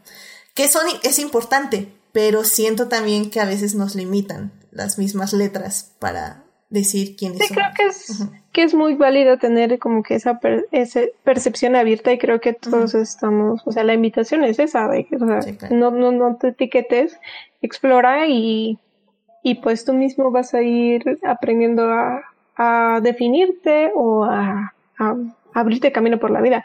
Pero este, el, nombrar las cosas, el existir, existir es resistir. ¿No? Entonces, el, el representar, el el existir, es, eh, es todo esto. Es, es, resistencia, es este, y la información está ahí, así que aunque sean boomers, aunque sean de la generación que sea, la información está ahí, y la compasión, la, la, este, la empatía, como que no, no, no se las podemos pasar todas estas personas que se están pronunciando eh, de maneras este, antagónicas al, al, transactivismo o a cualquier a cualquier a cualquier expresión de la identidad de otros se me hace muy pesado se me hace eh, se me hace muy de flojera eso sí y se me hace muy de su parte muy incoherente muy ¿cómo se dice? Pues muy ignorante, todo, todo, y, la información está ahí, la, la, la, oportunidad para crecer está, ¿no? Este, a lo mejor cualquier cosa que yo no pueda entender el día de hoy, pues puedo ponerme a investigar, puedo ponerme a, leer y puedo ponerme a pensar, puedo ponerme a escuchar cualquier otra, cualquier otra experiencia y decir, bueno, esta persona se siente así, yo no tengo derecho porque no tengo el derecho de decirle a esa persona, no, no es cierto, lo que dices está mal, porque se trata de la existencia, se trata de la identidad, este, entonces, pues sí, es, es, es estas personas viven, convivimos este, con, con todo tipo de, de, personalidades y con todo tipo de identidades y ponernos a decir, a, a, a, a discriminar entre discriminados. No, sí. o sea, está muy fuerte. Sí, la verdad, esta, esta analogía que hacías hace ratito de, de que esta Magenta y, y Riff Raft, este, pues básicamente discriminaron al doctor Frank, está Frank por, por, pues, por loca, se podría decir, comillas, comillas, usando un término despectivo. Este, pues sí es, es un poco, pues triste en el aspecto de que, pues sí, de que hay ahorita este tipo de comunidades que quieren sacar de nuevo a las personas trans, que en sí, o sea, de toda la comunidad son más minorías que la minoría en sí. Y, y pues sí, me llama, a mí me llama mucho la atención en el aspecto de que, ¿cómo lo diremos? creo que justamente esta, eh, la persona que representa a Frank como un transvesti, es una persona que en, el día de hoy sigue luchando por tener esta, esta representación. O sea, tengo un compañero que, una compañera que eh, hace moda y justamente hoy puso una, playera a la venta que dice, este, ay, ¿cómo, cómo va? Dice, enamórate de hombres femeninos o, ay, algo así, ahorita, ahorita, ahorita lo busco, pero, pero justamente, y subió un video diciendo que, que, que exhortaba más que a la gente, a las personas gays, exhortaba a las, a las mujeres a enamorarse de hombres heterosexuales femeninos, en el aspecto de que eh, justamente eh, la heterosexualidad también discrimina la propia expresión de feminidad en hombres y por lo mismo un poco también la discrimina en mujeres porque piensas piensas que es malo que la feminidad en sí es mala Ah, dice, me gustan los hombres afeminados, así ponen su playera. Y, y pues sí, es, y es un poco eso, y también un poco esto lo, lo manejan en esta película en el aspecto de que pues Frank es, es un transvesti que presenta todas estas marcas y códigos femeninos y que, y que por lo mismo no es aceptado. Y, y aunque sí él es un transvesti, al final del día si fuera, y bueno, es un transvesti bisexual por lo que vemos, al final del día también... O, pansexual. O pansexual. Eh, al final del día él es, sería discriminado por las mismas personas gays por ser un gay afeminado eh, o un bisexual afeminado. Entonces también, o sea, es, esta es, es, una idea que todavía sigue vigente en el día de hoy. Y, y pues eso me parece súper triste, porque al final del día el maquillaje es maquillaje y los tacones son tacones, o sea, no es una persona. Y la feminización de, de los cuerpos la feminización de los cuerpos que hegemónicamente han sido concebidos como designados como masculinos o como representantes de lo que es ser un hombre, este, creo que es una de las cosas más, más complejas, porque si te das cuenta, este, incluso las mujeres, las mujeres, este, muchas veces son tan inocuas para el patriarcado que o sea, incluso el, lesbianismo o la, la masculinización de, de, los cuerpos que, que son hegemónicamente vistos como designados a, ser mujeres, no, no, no les provoca tanto problema como la feminización de, de, de lo que ellos consideran masculino. Este, son más las personas que mueren eh, de esa manera por, por ser, este, por ser lo que la sociedad considera hombres, eh, pero verse afeminados, verse diferentes. Y es, eso es muy fuerte. Este, estaba escuchando en una conversación sobre infancias trans, igual, de que muchas niñas trans sí, sí van a terapia, ¿no? Y, pero en algún punto después de los 10 años, después de la adolescencia, dejan de ir a terapia y, y se desaparecen y se pierde como que esa Pues ese, ese testimonio, porque sí, o sea, les pueden pasar muchas cosas y, y muchas veces eh, creo que muchas madres y muchos padres reprimen, reprimen las infancias trans por, por tratar de, de cuidarlos y de protegerlos. Y eso es terrible. Sí.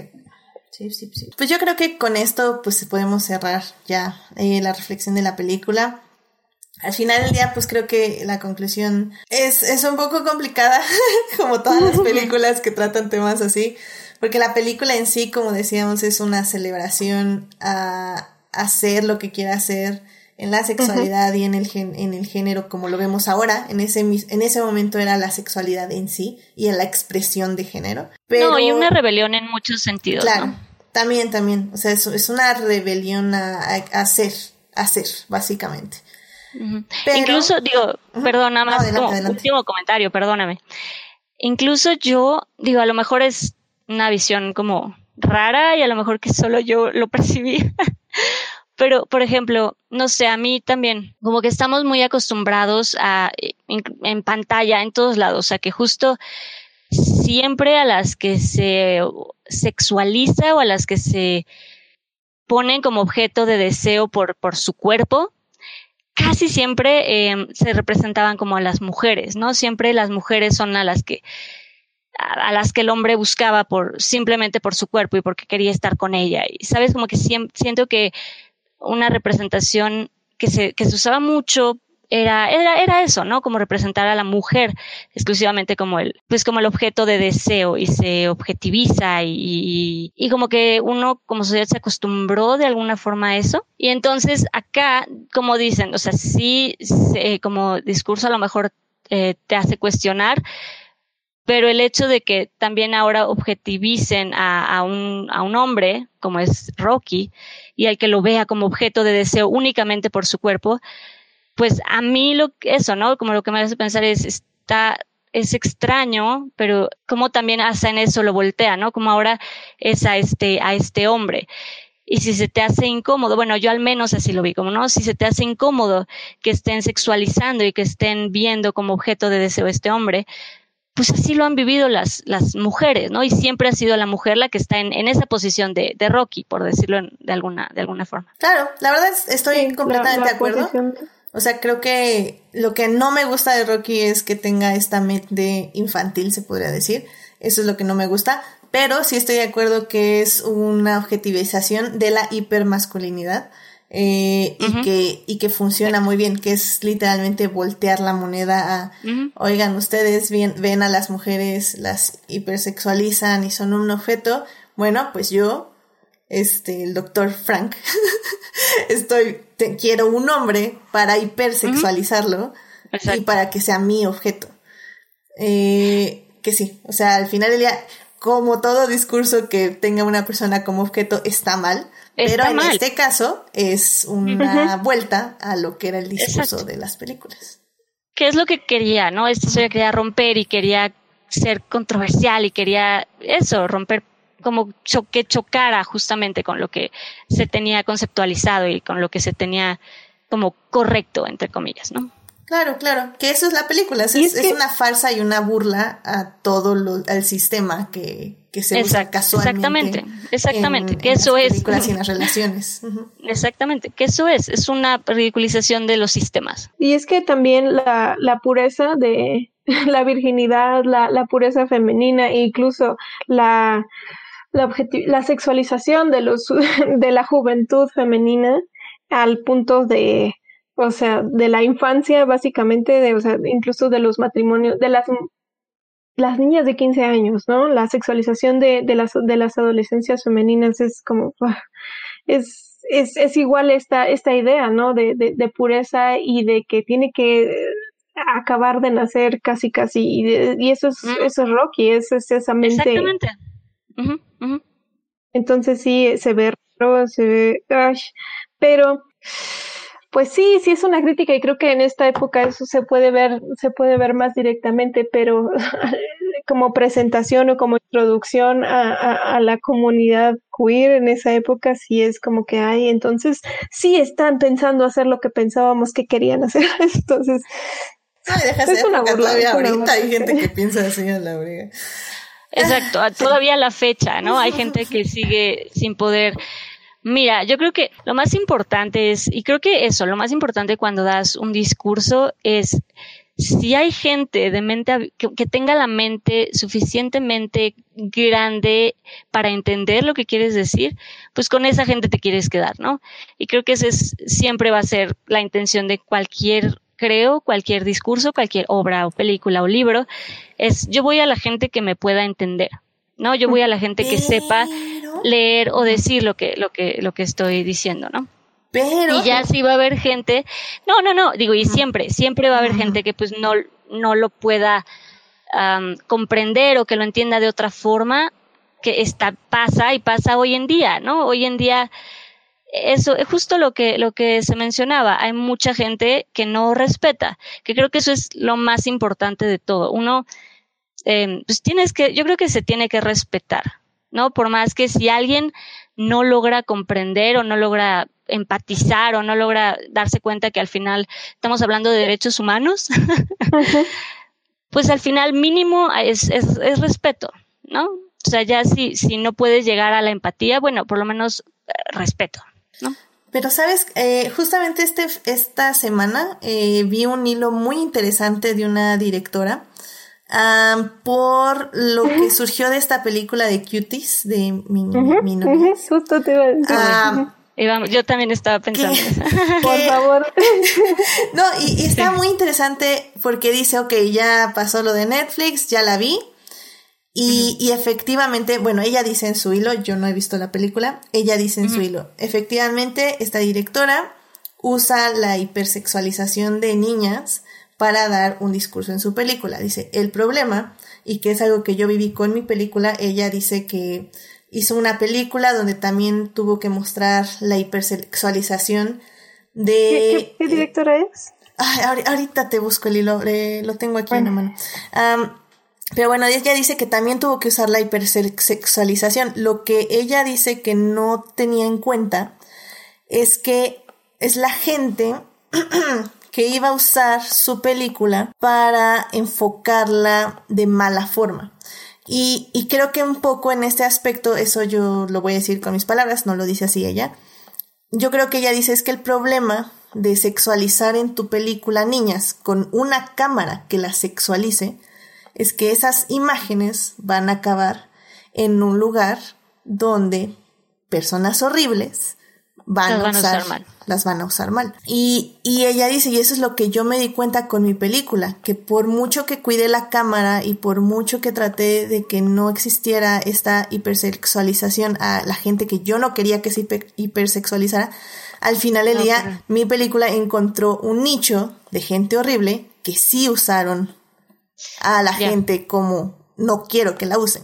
Dice, y eso es lo que va a pasar con esta película, que estas imágenes van a quedar en sitios que no deberían estar. Mira, pero mira, este tema es súper, súper, súper, súper importante, pero yo creo que, este, perdón, este, es, Ay, pero eh, es, es importante saber que las personas horribles, como tú dices, ya están usando las imágenes y imágenes mucho más inocuas. O sea, las personas que tienen eso en la cabeza ya lo están usando.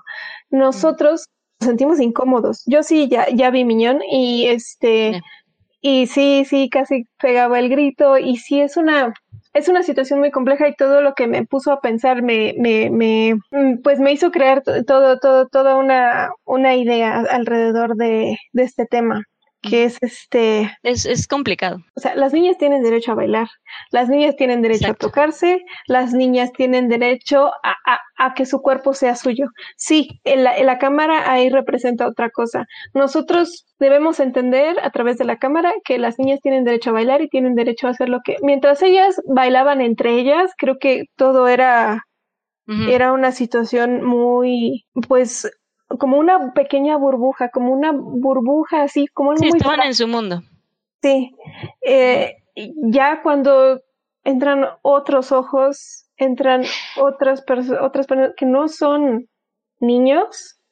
Cambia. Cuando, ajá, cuando se vuelve una, un show y sobre todo las personas que están tratando de, de vilificar esta película y, y, de demonizarla y todo esto, ¿qué, qué opinan de Dance Moms?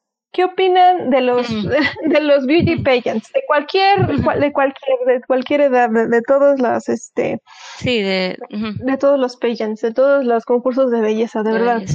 ah, eh, desde primero quitemos los concursos de belleza incluso los concursos de niños y ya luego vemos qué hacemos con estas películas porque la película lo que dice es importante Ok, muy bien, muy bien. Eh, no, y que muchas veces, eh, digo, hablando un poquito, perdón, de, de, de Cuties, que sí es, es, es muy interesante, es, es esas películas, por lo menos a mí, me dejó sin saber qué pensar durante un buen rato.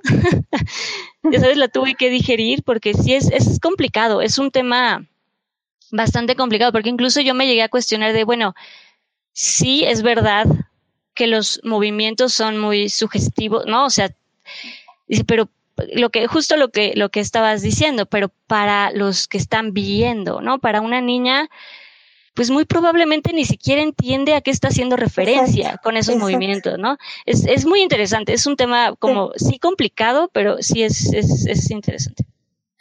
Muy bien. Sí, este, de hecho el hilo es de la directora Anna Biller, que hizo una película que se llama Viva.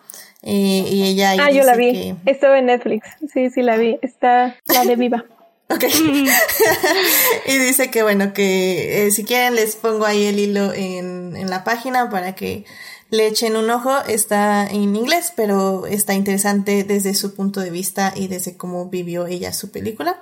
Y bueno, aquí tienen también la opinión de, de Daphne Yarse, que yo creo que sí le voy a echar un ojo eh, a Cuties Millones um, para pues sí, pues para saber qué opinar, porque nada más he visto, pero no, no lo he visto, así que no puedo decir. No, y, y lo que decíamos, al final, mira, lamentablemente cuando uno saca algo, pues se queda en manos del público, no que esté o sea, yo, yo creo que lo que lo más que uno puede hacer es esto que están haciendo estas directoras de decir sí, pero mira, esto era la verdadera, o sea, sabes como defenderlo de alguna manera lo, lo más que puedas, ¿no? O sea, sí mencionar como, a ver, la idea era esta y tratar de defenderlo, pero eso, lamentablemente siempre va a haber gente que, que, no sé qué tiene en la cabeza y que van a, van a encontrar la forma de cambiar o de entender de una forma mal. Sabes que siempre van a hacer lo que quieran con, con tu discurso. Y eso, lamentablemente, cuando haces pues creo que cualquier cosa, sobre todo artística, cuando tienes cualquier tipo de medio creativo que quieres contar algo, eh, ya ni siquiera creativo, porque ya está en las redes sociales podemos ver eso, ¿no? Ya cualquier cosa, alguien puedes decirlo más, um, pues, pues sí, puedes tener el mensaje más positivo y amable y de amor del mundo y alguien lo puede tomar mal. ¿Sabes a lo que voy? O sea. No, lo puede distorsionar como. O sea, puedes tener una imagen tú con buenas intenciones y la pueden hacer un meme. O sea. Exacto. Entonces, desafortunadamente uno no puede controlar la cabeza de todo el mundo. y lo, lo que uno sí puede intentar es, eh, pues eso, ¿no? Tratar de que en tu discurso sea lo que tú quieres realmente decir y lo que tú estás tratando de representar que sea honesto para ti, vaya, ¿no? Que sea genuino para quien lo está creando. Y es desear y esperar que eso se refleje y que la gente pues logre, logre, logre percibirlo y logre sentir esa realidad, porque si no, sí siento que pasa, que, que vuelves demasiado lindo y, cuidado todo y pierde alma incluso, ¿no? Cuando, cuando te vas del otro lado, donde no quieres meterte con ningún tema y no quieres decir nada que pueda molestar a nadie y no puedes, y, y, pasa que, que, te quitan el alma de, de cualquier historia o, tema que quieras, del que quieras hablar.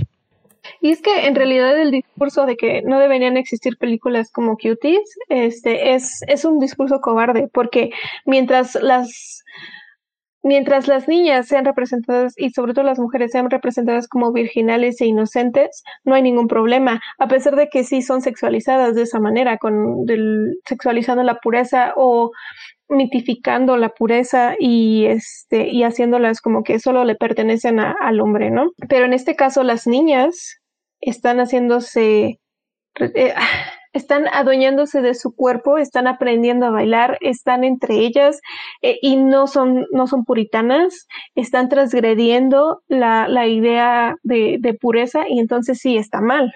Pero mientras estén este, con pestañas postizas y en concursos de belleza, no hay ningún problema. ¿No? Es cuando ellas empiezan a bailar y empiezan a, a, disfrutar de su cuerpo y, y, y, o sea, a tocarse, ¿no? Y, y, y sí, definitivamente hay personas que van a, que van a, que existen, que, que, que utilizan esta inocencia, pero, pero la, la, de las, la culpa no es de las niñas y la culpa no es de las mujeres que están representando su infancia o sus experiencias. Y cuando yo veo algo así, cuando yo veo a niñas aprendiendo a ser ellas mismas, cuando yo veo a niñas explorando su identidad, como que veo eso, o sea, como que yo tengo que cuidar, yo tengo que hacer escudo, ellas tienen derecho a hacer lo que ellas necesiten hacer para explorarse, pero yo no voy a acercarme. Yo, o sea, yo lo veo como, sobre todo en, en, en la película, o sea, sí, sí me escandalizo y digo, niña, tranquila, no, espera. Y, y también, o sea, me pasa cuando, no sé, cuando alguna, algún, alguien de mi familia siento que se está saliendo mucho del corral, básicamente. Digo, como, ah, ten cuidado. Pero también tengo esta, esta necesidad como de, primero, o sea, tienes que ser, tienes que explorarte y, y sí, o sea, tener cuidados y sí, no sé, como que toda esta responsabilidad de, cuidar de, de, de, ellas, pero al mismo tiempo, pues, o sea, ellas tienen derecho, ellas tienen derecho. No, y, mira, digo, de nuevo, es, creo que sí es un tema muy complicado, pero, pero yo creo que también todo viene de, ay, sí, de esta falta de una sana y buena educación sexual ¿Sabes? Como que es algo que siempre, y de nuevo, sí es algo muy controversial, pero sí creo que, que si se tuviera una, una, como una, sí, una educación sana y real y genuina y bien, sin satanizar nada eh, de la sexualidad, híjole, no sé, sí creo que tendrían tantas cosas tan diferentes y la gente, no sé, sería, creo que sí sería otra cosa, si se pudiera hablar de otra forma, pues, ¿no? de una forma menos menos satanizada y menos, no sé, porque justo creo que eso es lo que causa también después, pues este tipo de situaciones y confusiones en, en la gente, porque justo, porque no, no aprendieron a tiempo o tienen esta concepción de, de, la sexualidad como algo sucio o malo, ¿sabes? Como que siento que falta eso, aprender a ver de, de otra forma y, de una forma mejor y más, más sana, este que, bien, pero más de otra forma estas escenas que se representan no son en servicio de, de, de, ningún agresor sexual. Estas escenas que se representan no son en servicio de, ningún adulto. ¿No? Lo que se representa es una exploración infantil. Y lo que se representa lo que se ve la, la culpa ahora, o sea, ahora sí que de que el morbo está en la gente que lo ve y depende de la gente que, que, que, lo ve, va, va a haber diferentes cosas. Y sí, es como un poquito. No, y porque literal ellas están copiando movimientos de videos que ven y que ven a niñas bailando y dicen, ah, pues yo quiero bailar también así. Sí, sí, sí. y es este, es, es, es, mostrar esto, que los niños eh, hacen lo que ven, una. Y otra, este, es demostrarle a la sociedad lo que está haciendo. Y a nosotros no nos gusta ver la manera en la que estamos actuando, ¿no? A muchos que piensan que, o sea, que la sociedad, que esto está bien, eh, este, es un poquito mostrarle, ok, sí, pero ya viste qué está pasando, ya viste acá, y es Ah, no, no, no, eso no, eso no, eso no me lo vengas a enseñar, no me lo vengas a poner en una pantalla, por favor, eso no es. No, porque es cierto y puede llegar a ser raro e incómodo, pero también a veces es, es importante decir, a ver, es que eh, quiero hablarte de, de, esto, ¿no? Y a veces eso, a veces pues la verdad incomoda y la verdad a veces no es, no es dulce y agradable, ¿qué te digo? no, y en general es el, el tema es ignorar a los ignorar a los niños y que los niños busquen este el amor en, en, redes sociales y busquen la aprobación en redes sociales en alguien no y en alguien más. la aprobación a través de la sexualización no exacto de eso se trata. Exacto, y, y, es un poco a lo, a lo, que yo iba. Creo que eh, justamente ayudaría, sobre todo actualmente, que ya los niños tienen acceso a, a todo. Creo que con mayor razón sí sería muy importante que, que eso, que no se satanizara y que sí fuera algo de lo que se hablara, ¿no? De lo que, que, que hubiera una, pues sí, una, una mejor educación en cuanto a eso. Sí. de hecho, eh, ya nada más así para cerrar, eh, hay un TikToker que me cae muy bien, que es psicólogo. Bueno, está estudiando psicología, tengo entendido. Eh, pero justamente en, un, en uno de sus TikToks, bueno, en varios, hablaba de cómo es la educación sexual y que el problema que tienen muchos adultos de que les enseñen a sus hijos, hijas, educación sexual es porque piensan que les van a enseñar la sexualidad desde el punto de vista adulto, cuando ese, esto evidentemente no será así. Y él describe de qué edad a qué edad, qué se enseña, cómo se enseña, y, y desde qué edad también te explica, uno va eh, sexualizando al otro. Eh, y, y, ya que cuando uno empieza a sexualizar al otro y a ti mismo, a ti mismo, es cuando ya empiezas a ver tus recuerdos pasados sexualizados, pero que no necesariamente en el pasado tú pensarás de esa forma. Y, y, justamente habla de, de la importancia de, de, saber realmente qué conlleva un pensamiento sexual, o sea, cómo se va desarrollando y cómo va evolucionando el pensamiento sexual, y finalmente cómo se recuerda el pensamiento sexual y cómo aprendes eh, en una educación sexual. Entonces, bueno, este, pues sí. no, y, y, sí es importante porque si no lo hay, justamente se genera lo que, pues, lo que, lo que hay, ¿no? ¿Cuánta gente no hay? Pues eso, que, que viola o que no, no tiene este límite de no, es que eso no está chido hacerlo, ¿sabes? O cuántos pedófilos no hay.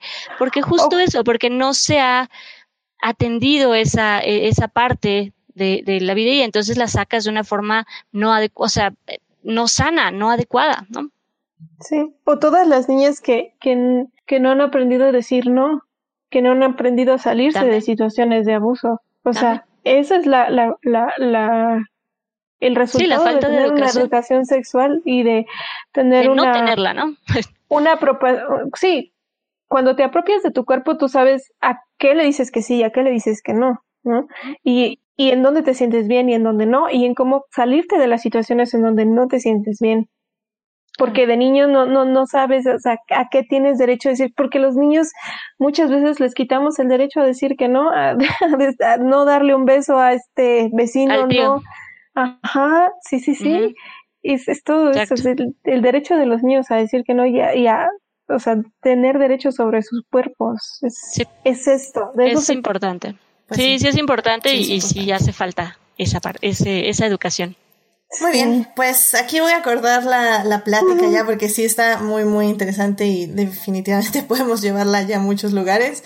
Este, sin querer, este también fue un podcast de cuties, este, me parece excelente, pero, este, sí, no, y, claro, pues al final del día para eso está este espacio para, para explorar y para buscar exactamente eh, qué nos quiere decir el cine y qué tomamos del cine y cómo se expresa el cine también, evidentemente. No, y tiene que ver, digo, diferente, pero creo que sí se, se enlaza al, tema. Sí, claro, claro que sí, porque al final del día es, es eso, o sea, qué nos dice el cine y a dónde nos lleva y qué nos deja, y pues como decimos, que a dónde tenemos que llevar los discursos que vemos en la pantalla porque no solo estamos viendo imágenes bonitas y canciones divertidas, estamos viendo una idea que nos está dando un director y que en este caso nos dice toman y hagan con esto pues, lo que ustedes quieran.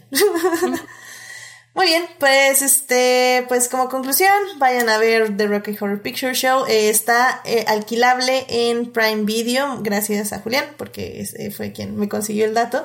Está en renta o, o este, o para comprar. La pueden ver por ahí, si no, ya saben, pues por medios alternativos. pues sí, disfrútenla, analícenla y pues vean qué quiere pues todo lo que analizamos ahorita. Básicamente, ¿qué, ¿qué, les dice a ustedes esta gran película musical terror de aliens, este, ciencia ficción y maquillaje increíble? Así que con esto concluimos y podemos irnos a las recomendaciones de la semana. I love movies. Gosh, I love movies. Muy bien, pues ya estamos aquí en las recomendaciones de la semana. Arce, ¿qué te gustaría recomendarle al público? Bueno, pues yo recomiendo Phantom of Paradise, que creo que es en Amazon Prime, y eh, así como Hedwig and the Angry Inch. Eso sí no sé dónde esté, pero son alternativas. si te gusta Rocky Horror, te van a gustar esas películas. Excelente, yo, yo, este, sí, la de Hedwig no estoy segura, pero bueno, decías que Phantom of Paradise está en Prime, o estuvo en Prime, perfecto. Bueno, pues ahí, ahí pueden encontrar esta película. Y te juro que algún día veré Hedwig. Aquí la tengo. Te va a gustar. Ya la pondré. Si te gusta el ritmo de esto, de Rocky, el ritmo de, de Hedwig está mucho más chido. Muy bien, excelente, me parece excelente. Muchas gracias, Arce. Dafne, ¿qué te gustaría recomendarle al público? Yo quisiera de nuevo comentar un documental. Em, la verdad, yo lo vi en medios alternativos Sorry. No, no, no, aquí, aquí eh. aceptamos medios alternativos, ¿eh? no, no hay ningún problema. Doy las, las opciones legales por si gustan, pero eso es 100% apoyo a medios alternativos. Es un documental que em, se llama Banking Africa y básicamente habla de cómo en África han empezado a se está como em, regularizando más, no regularizando, pero se está haciendo más uso de lo que es el, Bitcoin. Y es, em, bueno, a mí me pareció muy interesante eh, porque, te digo, se llama Banking Africa y me pareció interesante porque básicamente cuestiona, cuestiona el sistema pues sí capitalista en el que vivimos y, y de cómo eh, creo que si empezamos a pensar en otros en otro tipo de sistemas monetarios y en otro tipo de sistemas, eh, como es en este caso Bitcoin, pues sí puede cambiar, pueden cambiar muchas cosas. Entonces, a mí personalmente me, me pareció bastante, bastante interesante. Se llama Banking on Africa. Excelente. Banking on Africa en medios alternativos. Pueden buscar este. Excelente. Muchas gracias, Daphne.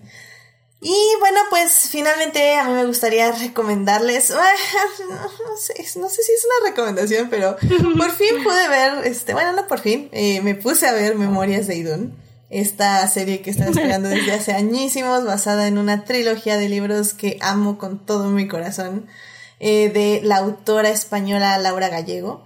Este, salieron por fin los primeros cinco episodios del anime que se está haciendo de esta serie, bueno, de esta trilogía de libros. Y miren, o sea, para empezar, le escuché, la, es una serie española, pero la vi en inglés por recomendación, este, de básicamente todo el fandom.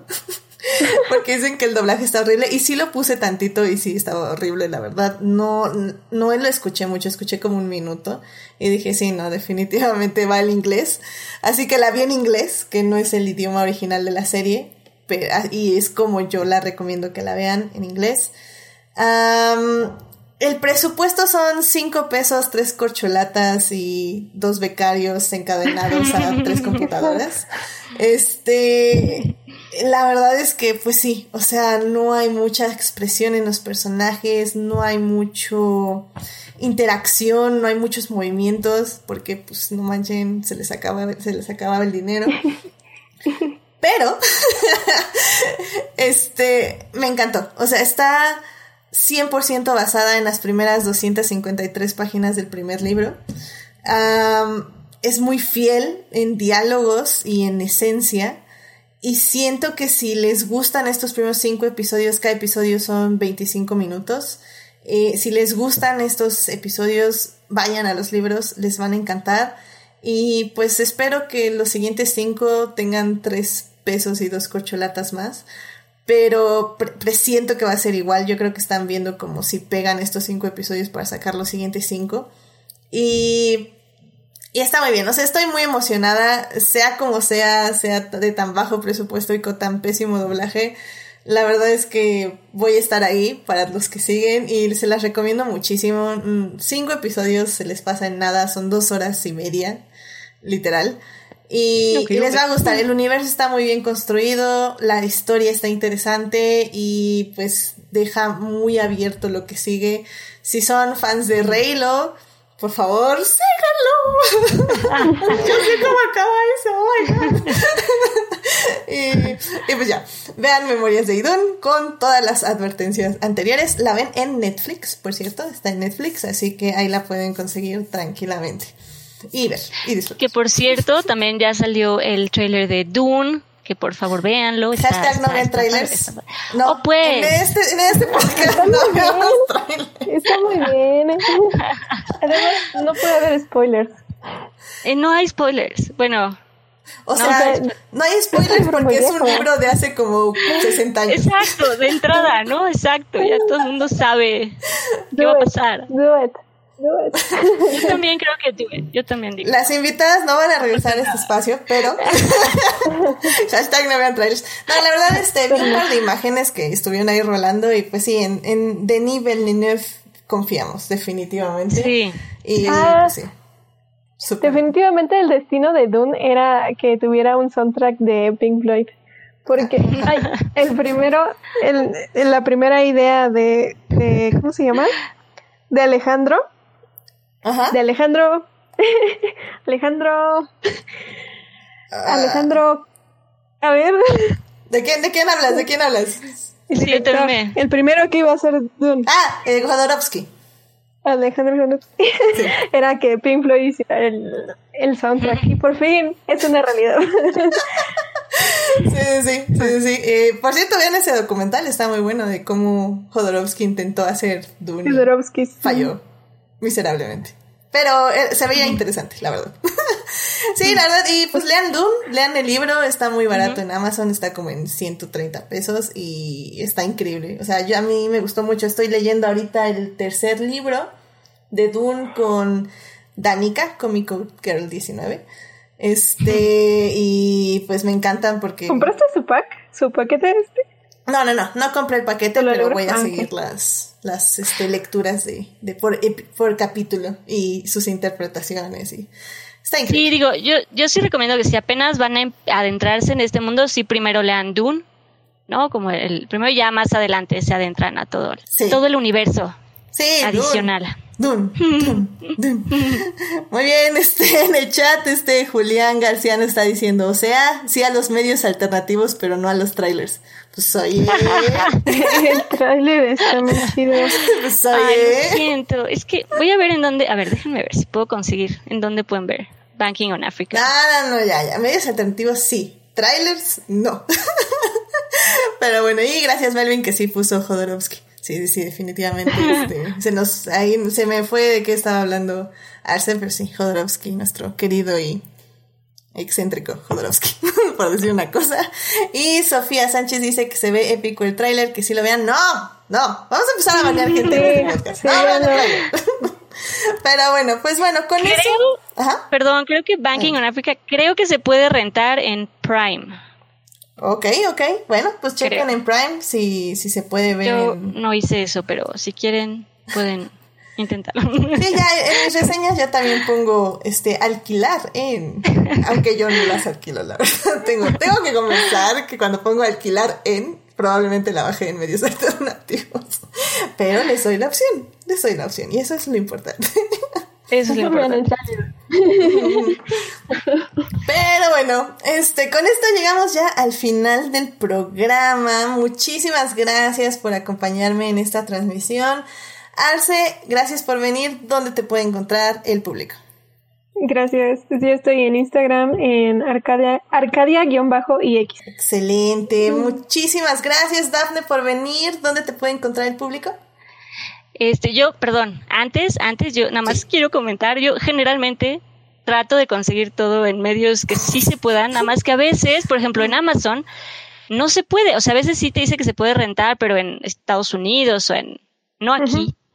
Entonces, cuando puedo, prometo, lo hago por medios legales. Cuando se puede rentar y cuando se puede, ay, un lo prometo que lo hago. Pero a veces es, es pero a veces es difícil, a veces es difícil. Sí, I know, tener un I know, I know. VPN y rentarla en Estados Unidos. I know, I know, I know. Pero bueno, a mí me pueden encontrar, no, no publico mucho, pero me pueden encontrar en eh, Twitter y en Instagram como eh, Daphne.Bennett o Daphne Bennett. Y pues sí, allí, allí a veces, a veces ando. Excelente, muchísimas gracias. Em, también, ah, bueno, a mí me pueden encontrar en HT Idea, donde cada vez hablo menos de Star Wars y más de la Fórmula 1, porque ¡woo! Este, pero bueno, ahí me pueden encontrar en HT Idea en Twitter. Eh, muchísimas gracias a quienes nos acompañaron en vivo. Estuvo Sofía Sánchez, Julián García, Melvin, estuvo Marcela Salgado. Y me parece que ya. Muchísimas gracias por acompañarnos en este programa. Ah, bueno, también estuvo por ahí Héctor, porque nos estuvo escribiendo al inicio cuando tuvimos unos problemas técnicos. Así que también saludos a Héctor, que probablemente nos termine de escuchar en diferido. Eh, también muchísimas gracias a quienes nos oyen durante la semana en Heartis, Spotify y en iTunes. Este programa estará disponible ahí a partir del miércoles en la mañana. Eh, no se les olvide seguir este podcast en Facebook, en Instagram como adictia-visual y suscribirse al canal de YouTube que, que no sé por qué, pero ya tenemos un buen de suscriptores. ¡Wow! Muchísimas gracias por suscribirse. Pasen a saludar al chat en vivo para que les mande saludos en el programa, claramente. Nada, saluden y luego ya se van, pero saluden. Y bueno, también un especial agradecimiento a Sofía porque me consiguió los fondos que estuvieron viendo en YouTube en este programa. Me chantajeó, me puso a ver Glow Up en cambio a, a estos fondos, así que disfruté dos episodios de gente maquillando gente, pero definitivamente no es para mí ese programa. No es lo tuyo. No es lo mío definitivamente, pero, pero la verdad pintan increíble. Yo no sé agarrar un lápiz labial. pero bueno, este... Pues bueno, este, el próximo lunes, eh, probablemente, todavía no estoy muy segura, depende un poco de las invitadas. Eh, me enteré este fin de semana que la película de Orgullo y Perjuicio cumple 15 años. Y, o sea, ¿cómo no voy a hablar de Orgullo y Perjuicio? es la mejor película ever. Tienes que hablar de Orgullo y Prejuicio. Sí, sí, sí. Entonces, probablemente ese sea el tema de la próxima semana. Así que pues estén atentos ahí a las redes sociales y ahí lo estamos anunciando. Pues que tengan una muy linda, muy- que tengan una muy linda semana, cuídense mucho, por favor, no salgan al menos de que tengan que hacerlo y si salen, eh, usen cubrebocas y mantengan su sana distancia. Muy buenas noches, gracias Arce, gracias Afne, cuídense mucho. Gracias, buenas noches. Bye bye, buenas noches.